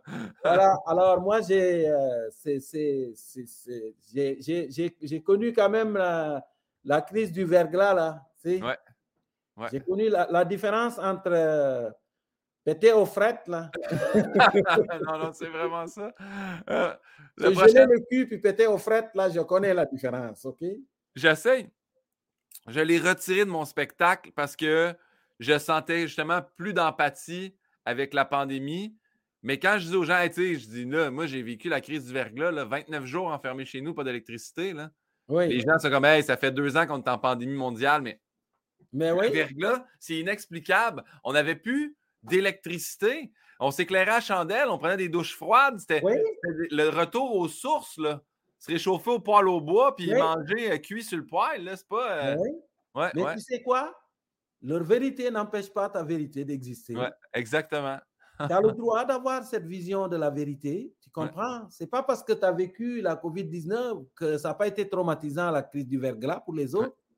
Alors, même si tu dis à la personne, tu n'as pas le droit de parler de ça parce qu'on traverse quelque chose de difficile, mais non, c'est pas vrai. C'est pas parce c'est pas c'est ça ça aucun rapport, tu sais. Ouais. tu as le droit de faire cette blague, tu sais. as le Merci droit de, de continuer de faire cette blague. Ben oui. En même temps, mon producteur est content parce que ça raccourcit mon show. Fait que, tu sais, garde, il y, a deux vérités encore là. Mais je poursuis avec le prochain dilemme moral. Jean-Philippe Plot ou Serge Bouchard? Ah, Serge Bouchard. Je trouve Jean-Philippe très gentil. Mike aussi, Mike Ward, ben c'est mon voisin, Mike est fin avec moi. Euh, c'est quelqu'un, quand même, quand tu l'approches, tu sais qu'il y a un cœur. C'est quelqu'un qui a le du cœur, c'est pour vrai. Et Jean-Philippe aussi, c'est. Jean-Philippe, euh, c'est une bonne personne, mais Serge Bouchard, c'est un monument. Serge Bouchard, c'est quelqu'un qui fait partie des gens qui m'ont donné le goût de fouiller le Québec, de l'étudier, de le visiter, de le parcourir, de le laisser entrer en moi plus profondément. C'est Parce que je le porte, le Québec, en moi. C'est pour ça que ça surprend les gens des fois quand je, je prends la parole ou j'écris dans certains sujets. Beaucoup de gens disent, mais Boukar, comment ça se fait que toi qui es sénégalais, un serrère venu de la savane, tu t'es approprié ce que nous sommes au point de nous parler de ça avec autant de profondeur, parce que c'est vrai. Même le vague à l'âme des Québécois, je le sens. Quand ils veulent virer, là, je le sens. Beaucoup de politiciens me demandent de me rencontrer pour ça. Les chefs de parti qui veulent savoir, comment faire pour saisir les gens, l'humeur des gens. Mais moi, je, je des fois, quand la culture, hein, Guillaume, c'est un peu comme un iceberg. Il y a quelqu'un qui disait ça. Euh, quand tu arrives dans un endroit, ce que tu vois, c'est ce que les gens font. Mais ce qui est en bas est encore plus gros. La partie cachée de l'iceberg, c'est ce qu'ils pensent et ce qu'ils ressentent. Et moi, en toute honnêteté, là, je pense que je suis capable de deviner ce que les gens ressentent au Québec maintenant. Et même quand politiquement je les vois virer, là, j'ai écrit beaucoup à M. Couillard quand il était Premier ministre pour lui dire Attention, tu vas manger une claque, là, je le sens venir. Je le sens. J'ai tellement écrit sur lui pour lui dire il faut que tu changes d'attitude. Change parce que tu vas manger une claque. Et c'est arrivé. C'est arrivé pour de vrai. Ouais, ouais. Et donc, je pense que des gens comme Serge Bouchard, c'est des, des gens extraordinaires. Et je regrette. Euh, moi, j'ai parlé de lui beaucoup, beaucoup ces derniers temps dans les médias. Puis, euh, c'est un individu, euh, c'est une grande perte pour le Québec. Pas juste pour le Québec, c'est les nations autochtones qui ont perdu un ami. Ouais. Un ami très proche parce que Serge était, c'était le plus D'ailleurs, je dis autochtone. Serge détestait qu'on dise autochtone. C'est mot fourre-tout là qu'on utilise pour mettre, on va dire les Italiens, les Sénégalais, les Ukrainiens, on va dire les Allemands et les autochtones. Ouais. Autochtones, on n'est pas foutu même de dire, on ne peut pas dire les Abénakis, on ne peut pas dire les Algonquins, on ne peut pas dire les Mohawks, on ne peut pas dire, tu sais, de prendre le temps de les nommer là, c'est. Ouais les Inuits, les Inuits montagnais, on ne peut pas dire les Vescarini, c'est parce qu'il y a des noms, c'est leurs noms sont poétiques. Et Serge n'aimais pas qu'on dise le mot autochtone ou amérindien. Il y a une dimension très réductrice là-dedans. C'était un individu extraordinaire. Je vous dis, moi, de lire son livre qui s'appelle Le peuple rieur. C'est mon coup de cœur de tous les temps. Le peuple rieur, si tu veux en prendre sur ce qui s'est passé avec les Premières Nations, Ouais. lire ça. Le peuple rieur, mais c'est bon, je le dis, les gens, allez vous procurer ce livre-là. Oui, et les gens, quand il va aller à, côté du, euh, comment tu l'as dit là, aux portes du ciel, Serge Bouchard, les gens vont lui dire, tu les aimais. tu les aimais vraiment. Tu les aimais tellement que tu étais le plus Inou des Québécois. Ah, Ou le plus Québécois des Inuits. ouais. La prochaine question, Boucard, c'est la dernière des questions rafales. Il nous reste quelques questions après, mais euh, c'est toujours une, question de développement. Soit que tu dois déménager chaque année, ou soit que tu dois vivre sur une île déserte, mais ressources vitales incluses pour le reste de ta vie. Qu'est-ce que tu choisis? Ah, le déménagement. Ah ouais, parce qu'une île déserte, c'est désert jusqu'à ce que tu poses le pied là-dedans. après ça, c'est plus désert. C'est quelqu'un disait ça. Le déménagement, parce que moi, je suis un adepte du changement. Oui. C'est pour grandir, c'est changer, c'est bon aussi. Voyager, c'est une façon de s'instruire. Lire, c'est une façon, voyager aussi. Observer, écouter. Et pour moi, de décider de quitter sa famille, c'est un grand voyage qui est rempli de nostalgie. Et une fois que tu es là, ben, tu peux continuer de voyager. À Rimouski, j'ai déménagé tellement. J'ai habité à, à Gaspé, j'ai travaillé à Bécomont, j'ai travaillé à Lévis, euh, j'ai habité à Québec, à Longueuil, euh, Sénégal. tu comprends, j'ai habité en Afrique de l'Est. Donc, c'est pour moi, c'est voyager. C'est. Euh, J'adore. Si tu n'aimes pas lire, voyage aussi. Ah, c'est bien ça. Oui, c'est une autre façon de lire, d'apprendre. Voyage et écoute. Parce que tu peux voyager et quand tu voyages, ouvre les yeux au lieu d'ouvrir la bouche. N'est-ce pas? Ouais. Ouvre les yeux et les oreilles. Oui, parce que tu peux voyager, ouvrir la bouche. Quand tu voyages et ouvres la bouche, tu dis Ah, c'est pas ça, mais comment ça se fait qu'ils font ça? Ça, ça se fait pas. Chez nous, ça se fait pas. Ça, c'est. marche pas. Non, c'est pas pertinent, ouais. Mais quand tu ouvres les oreilles et les yeux, là, tu vas apprendre. C'est ça. C'est de bons conseils. J'aime l'idée. Si t'aimes pas lire, voyage, c'est bien ça. Oui. La prochaine question, c'est quelle est ta plus grande peur ou as-tu une phobie quelconque? Ah, une phobie, moi, c'est euh, phobie.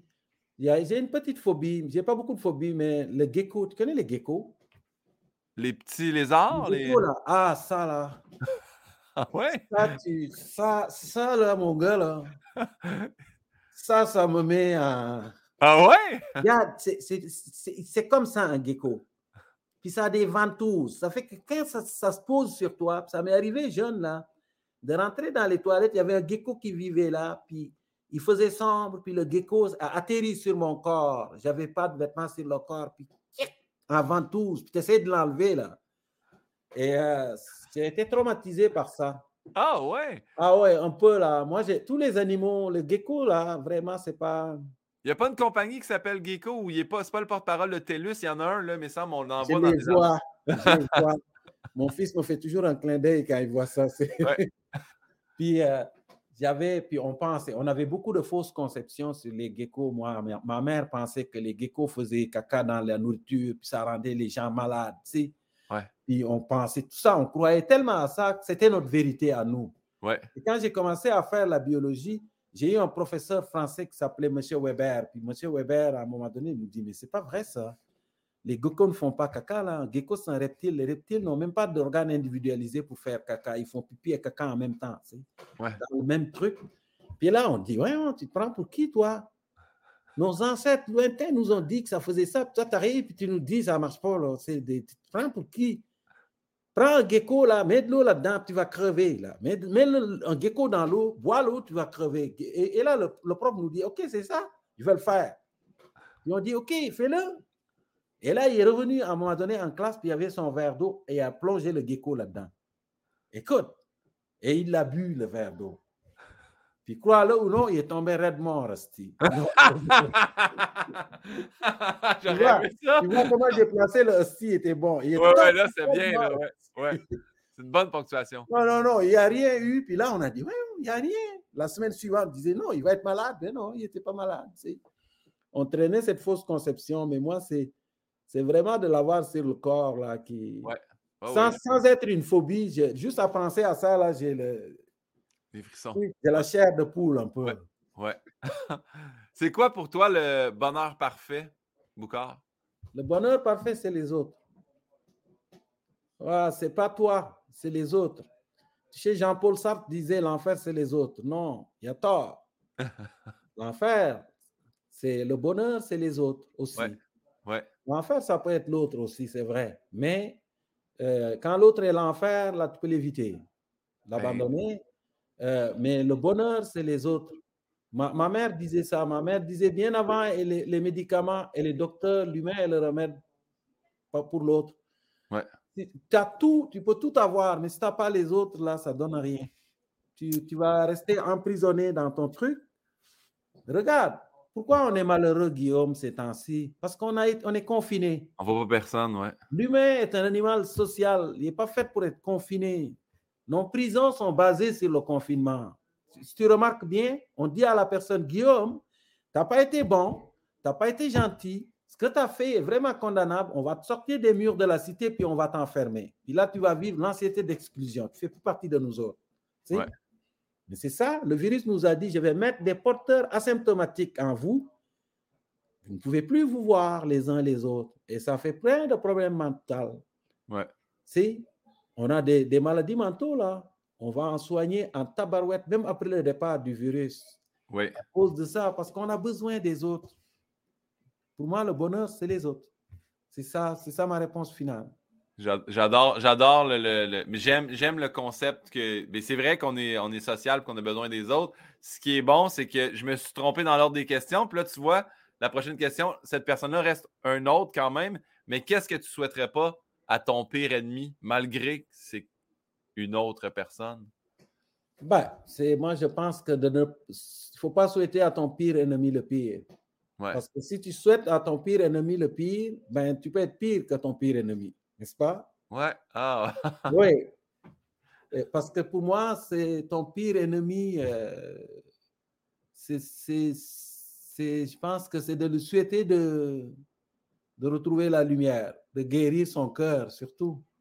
Parce que c'est ça. Il y a toujours, en arrière du pire ennemi, il y a toujours une souffrance. Ouais.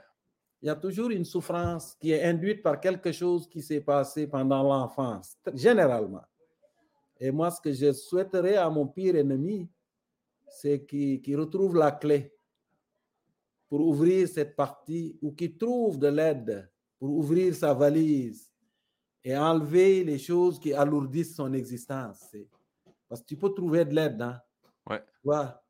les gens t'aident, puis après ça, tu retrouves la lumière. C'est un peu ça aussi. Il y a tellement de sagesse quand tu parles. J'aime ça. Je, je, vais réécouter le podcast, puis je, vais je sais que j'ai dit au moins 108 fois j'adore. Wow, mais c'est plus de la poésie, Guillaume. Ouais, je trouve ça beau. de la poésie que de la sagesse. C'est la sagesse, c'est pour les. C'est moi, quand je vous parlais de sagesse, je dis mon grand-père disait. Ouais. Mais quand je dis Boucard disait, ben Boucard, c'est quelqu'un qui aime l'histoire, qui aime la poésie et qui aime les sciences, toutes les sciences. Et donc, Mais c'est un cerveau phénoménal de retenir tout ça. Tantôt, tu, me disais une citation, puis c'est comment il a retenu toute cette citation-là, ou la métaphore de l'éléphant, ou le, c'est... Ben, ça, c'est, ça, ça c'est, un, c'est un cadeau de la création. C'est la loterie cosmique qui donne ça aux gens. C'est, mais moi, j'ai toujours eu cette facilité-là de retenir les choses qui m'intéressent. Ouais. C'est-à-dire que j'ai beaucoup de livres, euh, mais quand je cherche quelque chose, je sais exactement dans quel livre ça se trouve.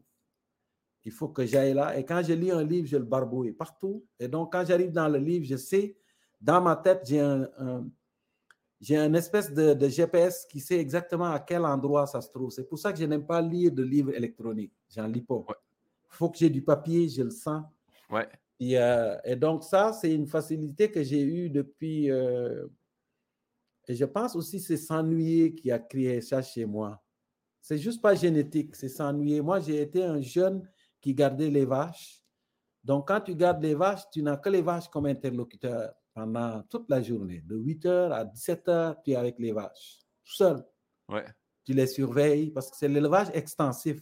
C'est pas comme à Saint-Hyacinthe, l'élevage dans un, dans, un, dans une ferme où les vaches sont enfermées. Nous autres, on amenait les vaches dans les pâturages à 2, 3, 4, 5 kilomètres broutés dans la brousse, dans la, forêt, dans la savane. Et donc, c'est ce fait de s'ennuyer, puis de créer des, dans ta tête des trucs, puis d'apprendre des choses, d'écouter, d'observer la nature. Je ne suis pas devenu un biologiste pour rien, c'est pour ça. Regarder les interactions, les insectes, les oiseaux, les fleurs, tout ça, c'est important des fois d'être contemplatif. Gilles Vigneault le disait, laisser les enfants s'ennuyer. C'est l'ennui, le fait de s'ennuyer qui stimule la créativité chez un enfant. Mais quand tu es occupé à faire toujours occupé, occupé, il n'y a pas le temps de créer un univers. J'avais lu, j'avais lu que les gens qui faisaient aussi un travail mais, euh, répétitif, où c'est rendu tellement machinal, étaient plus créatifs parce qu'ils pouvaient retomber dans leur tête, penser à des choses, vu que le, cerveau était rendu tellement habitué que c'était machinal faire ce qu'il faisait. ça se peut aussi, ça. ça se peut, mais moi, je pense que c'est d'être tout le temps occupé, d'avoir 52 000 affaires à faire, tout le temps, tout ton calendrier organisé, puis c'est juste laisser l'enfant, en tout cas, Laisser l'enfant s'amuser, comme ça. Dans son univers, prendre un bâton et s'imaginer que c'est un, un mammouth, puis travailler sur son mammouth, puis peigner la laine, puis c'est ça. Wow.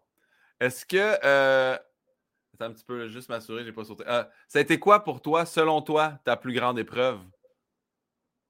Oh, moi, c'est surmonté. Moi, j'ai eu la poliomyélite quand j'étais jeune. Tu as remarqué ça? Hein? Parce que je marche comme un rappeur. Tu Des fois, les jeunes me disent ça. Yo, man, ta démarche est comme stylée. J'ai dit non, non, non. Ma démarche n'est pas stylée, elle est virale. C'est une claudication, ouais, c'est une boiterie. C'est virale, c'est une démarche virale, elle n'est pas, elle pas stylée. Bah, moi, j'ai eu la, le virus de la polio quand j'étais jeune, et puis euh, ça m'a magané la jambe droite. Puis ça a été le complexe, c'est le complexe qui a fait de moi un humoriste, en fait. Ouais. Parce que chaque humoriste a quelque chose qui l'a amené sur scène, c'est que ouais. de, de, sublimer. Ouais. C'est en thérapie pour quelque chose, puis euh, moi, ça m'avait euh, un peu dérangé, puis c'est ça a été ce complexe-là, c'est ma, ma blonde qui m'a sorti de ça. Ouais. Ma blonde et mon fils m'ont dit, garde, on sent qu'Alice, ta jambe. Ouais.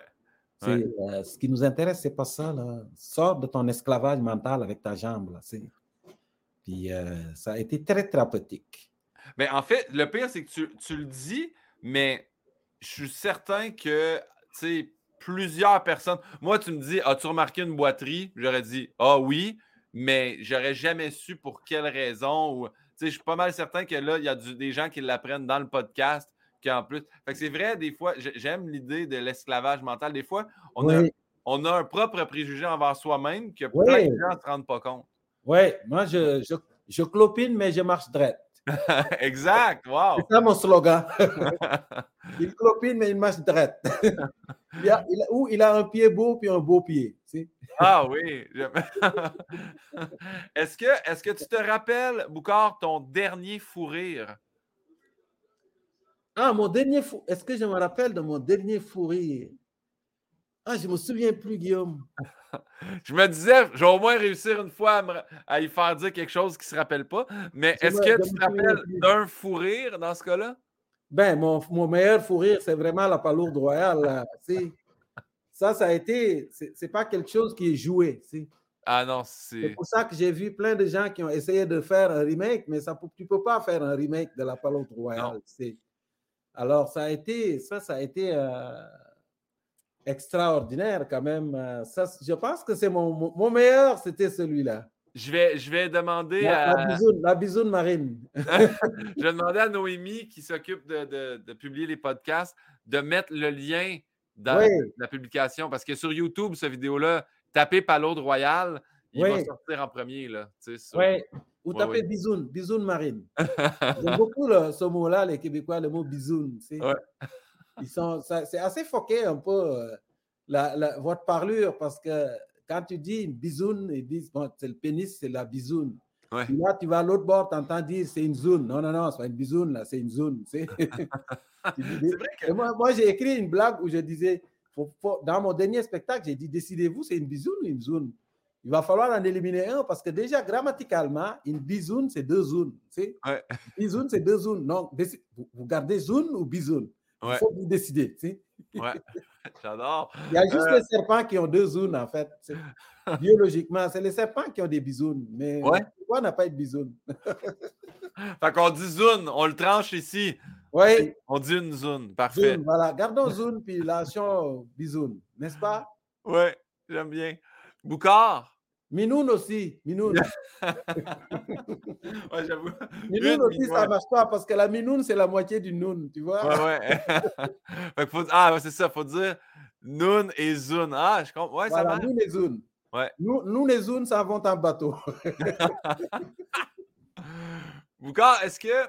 Mais en fait, cette question-là, je l'ai prise d'une émission que j'écoute qui s'appelle RuPaul's Drag Race, qui est une compétition de drag queen. Et là, quand arrivent les finalistes, le RuPaul, l'animateur, demande toujours, il montre une photo de la personne jeune, puis il dit Qu'est-ce que tu dirais à toi plus jeune? Donc, si tu avais la chance de rencontrer le jeune Boucard, qu'est-ce que tu lui dirais? Ah, le jeune Boucard qui était berger Ah, mais je ne sais pas ce que je lui dirais. Sais-tu quoi? C'est Tout est possible. Ouais. tout est possible. moi, je retourne souvent dans les champs de mon père. Hein. J'arrive de là il n'y a pas quelques longtemps. Puis dans le troupeau des ébus, je prends des films avec les vaches. Encore, sont là.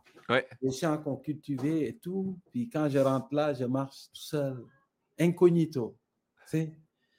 Et je me, des fois, quand je reviens ici, je me dis, c'est quand même quelque chose, Boukar.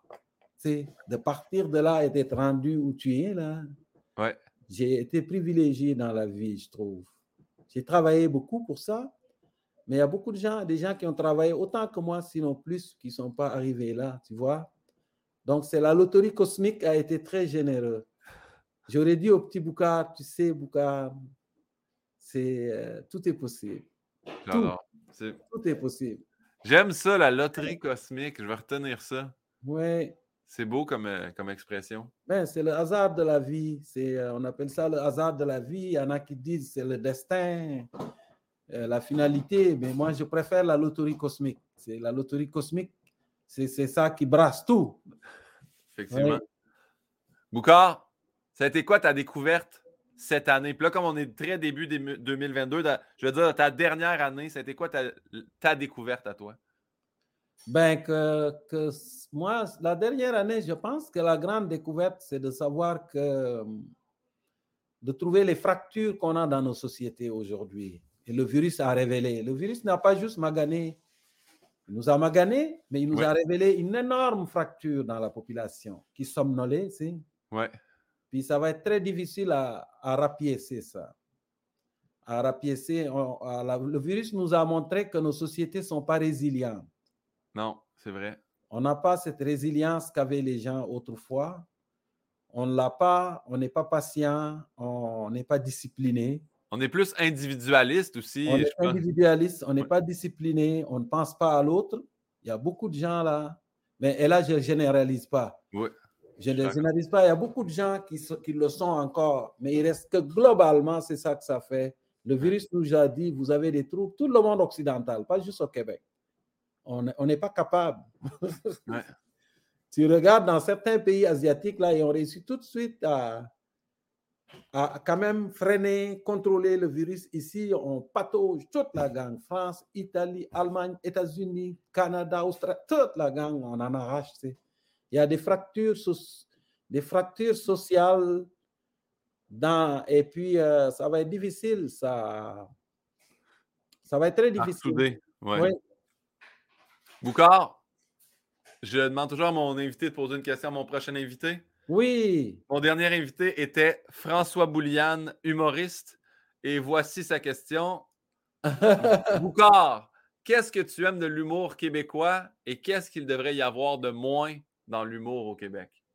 Il, y devrait y avoir rien de moins dans l'humour du Québec. L'humour, c'est euh, ce qui fait rire les uns ne fait pas rire les autres. Alors, c'est la diversité qui crée la richesse dans l'humour, d'abord. Oui. Et qu'est-ce que j'aime dans l'humour québécois, c'est euh, l'autodérision. Le Québécois ne se prend pas au sérieux. C'est quelqu'un qui n'a pas besoin de l'autre pour rire de lui, parce qu'il le fait assez bien lui-même. Hein? C'est vrai, l'autodérision, c'est fort pour ah, Ouais. C'est ça. Et puis, euh, c'est la capitale mondiale de l'humour, le Québec. C'est, Moi, je n'ai pas de doute là-dessus, parce qu'ici, l'humour est une industrie extraordinaire à cause de l'école, mais aussi, je pense, c'est l'hiver. Non, non, mais c'est vrai, Guillaume. les gens. J'ai lu un petit livre qui s'appelle Les Québécois, qui est écrit par Marcel Tessier, je pense. Et Marcel Tessier émet une thèse que j'aime bien. Il dit l'humour québécois s'est développé probablement à cause de l'hiver qui imposait les, tout le monde de s'enfermer dans les bungalows. C'est quand tu as 12 enfants, tout le monde enfermé dans une maison là, à cause de l'hiver, puis euh, il faut vraiment détendre l'atmosphère. L'humour, ça fait baisser les tensions. Ouais. Ça fait baisser les tensions quand on rit, si on s'approche les uns les autres. Et l'hiver, il a été pour quelque chose, je pense. L'hiver a été pour quelque chose. C'est une hypothèse, mais je l'ai lu dans, dans, le livre de Marcel Tessier, Les Québécois. Mais la, Québec, c'est la capitale mondiale de l'humour. C'est le seul endroit sur la planète où on entend même les gens dire ça goûte drôle. non, mais c'est vrai. Pense à ça. Là. On peut dire, lui, lui est drôle, lui est pas drôle, mais les Québécois vont aller jusqu'à mélanger le goût et l'humour. C'est ça, goût ouais. Tu te dis, ouais, comment quelque chose pour goûter drôle? Ouais. À moins de manger un clown, là, je ne sais pas moi. C'est la farce de la dinde. Oui, exact. mais mais c'est pour moi, c'est euh, l'humour, euh, la quantité d'humour, ça fait la santé d'une société. Mais il y a une limite. Mais François, François repose. C'est rare d'ailleurs que les artistes font ça, mais François a posé une deuxième question, puis euh, ça m'intrigue aussi. Donc, à quoi ressemble la culture humoristique au Sénégal? Ah, beaucoup à celle du Québec. Oui? Ah, oui, oui, oui. Moi, je pense que si j'ai réussi à faire rire les gens ici beaucoup, c'est justement parce qu'il y avait une espèce de proximité euh, humoristique quelque part. Le Québécois aime se faire raconter une histoire, puis qui a un dénouement à la fin et rit. Ouais. Ça, à l'époque des cabarets, c'est un peu. Euh, et puis, euh, ça ressemble à ça. Les Sénégalais aiment bien rire d'eux. Quand tu arrives là, tu es capable de rire d'eux. Ouais. Observer leur, leur, tic, comment ils dansent, puis ce qu'ils font. Ils vont adorer, ils vont t'aimer tout de suite. Puis les Québécois aussi, quand tu rentres, tu comprends des petits trucs dans leur culture et tu leur sors ça. Tu le disais, tu leur montres une image miroir, puis se reconnaissent là-dedans, puis ils font Oh non, de Dieu, ça n'a pas d'allure pareil. Tu Ouais. Et moi, j'aime bien fouiller la langue pour faire ça. Alors, euh, ça, ça, se ressemble pas mal. Je pense qu'il y a une, euh, une grande ressemblance qui fait que le, le, mix se fait bien. Le mix entre le Sénégal et le Québec se fait bien. Ouais. Et je le sens tous les jeunes qui viennent du Sénégal, qui arrivent ici, qui, qui finissent. Mon neveu vient d'arriver, il s'appelle Babacar. Puis il travaille dans un dépanneur, puis il a rencontré Carole, puis il fait rire Carole beaucoup, tu sais. Ouais. il fait rire Carole, euh, puis Carole l'a fait rire, en passant toutes sortes de sapins.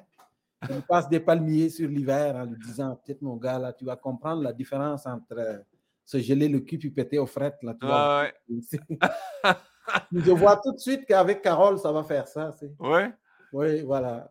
Ah, c'est beau. Ben, c'est ça, le, le, besoin de l'autre. C'est exactement, c'est un bel exemple, encore une fois. Tu sais, de, de ça sert à ça. Ouais. Ça, sert à faire, ça, ça, sert à faire tomber les barrières, à bousculer les représentations, à enlever les masques. Pas les masques de, contre la COVID, on va les garder là. Oui, oui. Mais c'est à ça que ça sert. Ça sert à rapprocher les gens. Moi, je dis souvent, quand quelqu'un rit généreusement de ta blague, toutes ces barrières de protection tombent. C'est comme si avait, chacun avait une, une espèce de vitre qu'il protège. Il ne faut pas que tu t'approches, mais quand il fait ça éclate sa vitre. Et là, du coup, il est prêt à recevoir. Tu, sais. ouais. tu peux lui envoyer plein d'informations. C'est un outil de sarclage du cerveau. J'aime ça, puis ça me rappelle. Le cerveau, puis tu plantes des affaires là-dedans après. Oui, ça, ça, me rappelle, ça me rappelle, euh, tu sais, tantôt tu disais, on peut recevoir plein de messages, puis c'est le message qu'on n'aime pas. Moi, quand je, dans, je, fais un spectacle dans une salle, j'observe souvent la personne, les bras croisés, pas. Je me dis, dans ma tête, c'est sûr que dans la prochaine heure et demie, je vais l'avoir quelque part. Ça se peut pas. Puis là, quand, quand je l'ai, là, quand ses bras se décroisent et que la personne rit, là, là, je fais yes. Là, il y a quelque chose, il y a, il y a un dialogue qui se crée quand même. Là. voilà, exactement. Mais c'est le, le défi des humoristes.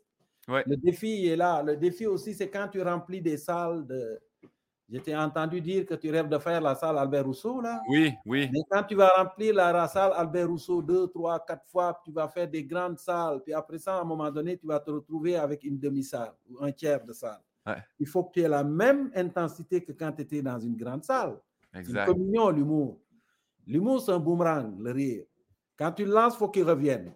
Ouais. c'est avec l'énergie des gens dans la salle que tu vas lancer le boomerang. Parce que ta blague, tu connais. Ouais. 45 fois, 50, 200 fois que tu l'as fait, tu la connais ta blague. Elle ne te fait pas rire. Tu peux faire semblant de la rire comme faisait les Yvon Deschamps et compagnie. ou, comment il s'appelle Il y en a un qui rit beaucoup ses blagues aussi. C'est euh, Peter, Peter McLeod. Peter McLeod, mais le jeune, là, le jeune. Simon. Simon, oui, Simon, tu peux le faire. Mais on sait que tu ne le ris pas, tu catalyses quelque chose. Ouais, ouais. Tu catalyses. Mais donc, la force est la générosité avec laquelle tu lances la blague, tu la puises dans ta salle. Tu sais l'effet que ça va faire. Et en sachant l'effet que ça va faire, ça donne le goût de donner de l'énergie à la blague. N'est-ce pas? Ouais. Et quand tu viens dans une salle où tu as, là où tu es habitué à 800 personnes, tu as 150 personnes, il faut que tu le fasses. Mais tu n'auras plus le même vibe avant. Hein? Ouais. Ouais. Et ça, c'est un défi, Guillaume, je te le dis là. C'est un défi, mais. C'est un défi, ça. Avant, avant j'étais beaucoup, puis j'ai fait l'erreur quand j'ai commencé à animer des soirées d'humour en 2012, où c'était une salle de 140, puis on avait, je me rappelle, on avait 39 personnes. J'étais comme, oui. Sont où? Sont où les autres? Sont où? Puis après ça, quelqu'un m'a dit Mais tu te rends compte que nous, les 39, on est là? là? Oui. Pourquoi tu passes ton temps à me parler des autres qui ne sont pas là? Nous, on est là. Fait que c'est ça qui est tranquillement. C'est vrai que c'est un défi quand il y a moins de monde, mais reste que ces gens-là se sont déplacés, ont acheté un billet, ont fait probablement garder leurs enfants, sont là, ils veulent vivre la même expérience. Voilà. J'essaie de donner... Il faut leur donner ce que tu as donné aux autres quand ils étaient 800. Exact. Mais c'est un défi pareil, parce que c'est une messe. Ouais. C'est une messe dont tu es le curé. Mais le curé, quand l'église est remplie à un tiers, il n'est pas content. D'abord parce que la dîme sera moins généreuse, n'est-ce pas? Oui, oui. Mais aussi, tu, quand tu dis chantons ou dites Amen, il n'y aura pas le vibe qu'il avait avant. Il n'y aura pas l'écho. Ouais. Voilà, il n'y aura pas l'écho. Et euh, exactement, c'est l'écho aussi. C'est important pour un humoriste, l'écho. Mais pas juste pour un humoriste mais beaucoup plus pour un humoriste parce que quand tu chantes, tu peux chanter pour, avec tes, tes copains. Ouais. Sur la scène, vous êtes en orchestre, puis vous jouez, vous avez du plaisir. Mais l'humour, c'est un dialogue. Ouais. S'il n'y a pas le retour, l'aller est très difficile. Quand tu arrives dans un gala, puis on te dit, on va répéter ton numéro, puis il n'y a personne, il y a deux techniciens dans la salle, il faut que tu le fasses. Le numéro au complet. Ouais. Pour le timer, c'est. Ouais c'est éprouvant, tu le sais. Hein? Mais surtout que le timing n'est pas bon parce qu'il n'y a pas aucune pause. Tu déballes un texte. oui, c'est éprouvant, puis en même temps, c'est anxiogène parce que tu le fais, puis tu n'entends rien dans la salle. Tu, à un moment donné, tu te dis, c'est-tu bon, en fait? Ouais, Peut-être aussi que je vais avoir le même silence quand je vais le faire ce soir. C'est mystérieux l'humour, mais c'est c'est quelque chose pour apprivoiser la peur de la mort. C'est ma nouvelle théorie. Pour moi, l'humour, c'est comme la jouissance. C'est des occasions d'expérimenter des petites morts. C'est quand tu ris généreusement. C'est quand on dit mourir de rire. Ça existe. Mourir de rire. C'est comme si tu, expérimentais une petite mort. Jouir aussi, c'est ça. C'est expérimenter une petite mort parce que nous, les humains, le défaut qu'on a et qui est notre qualité, c'est qu'on a un gros cerveau qui nous permet de vivre le passé, d'être conscient du présent et de voir dans le futur. Et quand on regarde dans le futur, on voit la grande faucheuse. On ne va pas échapper à ça. Et ça, c'est l'anxiété. C'est un peu, on a une condition humaine un peu dramatique à cause de ça. Et tout ce qu'on fait est en fonction de ça. Tout. Tout est en fonction de notre date fatidique qui est devant. Tu sais. ouais. Mais rire, ça permet de juste sublimer ça l'espace d'un temps, d'oublier, d'oublier, c'est d'oublier l'espace d'un temps, toutes les tracas, toute l'anxiété, tout le stress, puis de sortir, puis de dire, ah, c'est de vivre en fait. Rire, c'est vivre. C'est le, bon côté de la vie un peu. Crème, euh, Boucard, ça donne très bien parce que c'est rendu à ton tour de poser une question et c'est un humoriste que je recevrai mon oui. Arnaud Soli. Aurais-tu une question pour Arnaud? Alors, Arnaud, j'ai une question sérieuse et une deuxième question pas sérieuse. Parfait. Bon, vu qu'il s'appelle, il joue de la flûte avec son nez, là, est-ce que ses parents n'auraient pas bien fait de l'appeler Arnaud Soliste?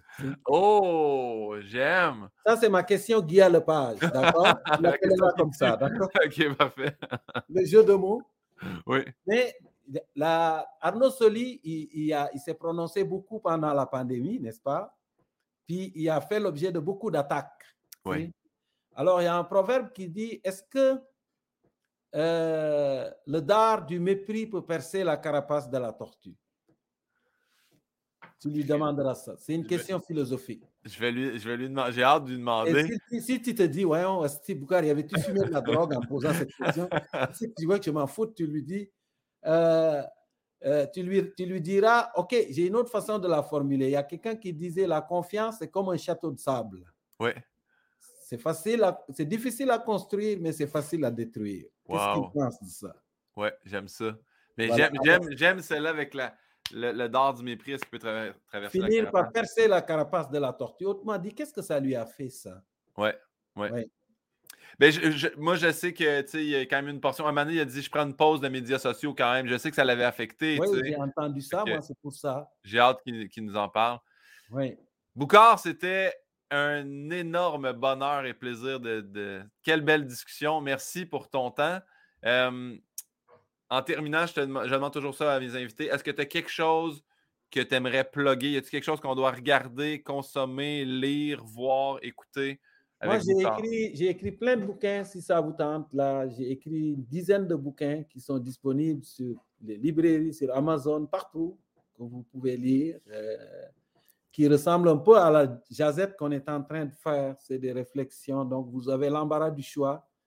Si vous voulez lire sur la sexualité, j'ai écrit un livre qui s'appelle Pour une raison X ou Y, Boucard disait, Si vous voulez les arbres, j'ai écrit Rendez à ces arbres ce qui appartient à ces arbres. L'écologie de l'eau, j'ai écrit une trilogie euh, là-dessus. J'ai écrit euh, un livre sur les microbes qui s'appelle La face cachée du grand monde des microbes. Puis j'ai fait plein de documentaires pour Radio-Canada que vous pouvez euh, écouter. Mais moi, c'est surtout le plaisir d'avoir fait ça.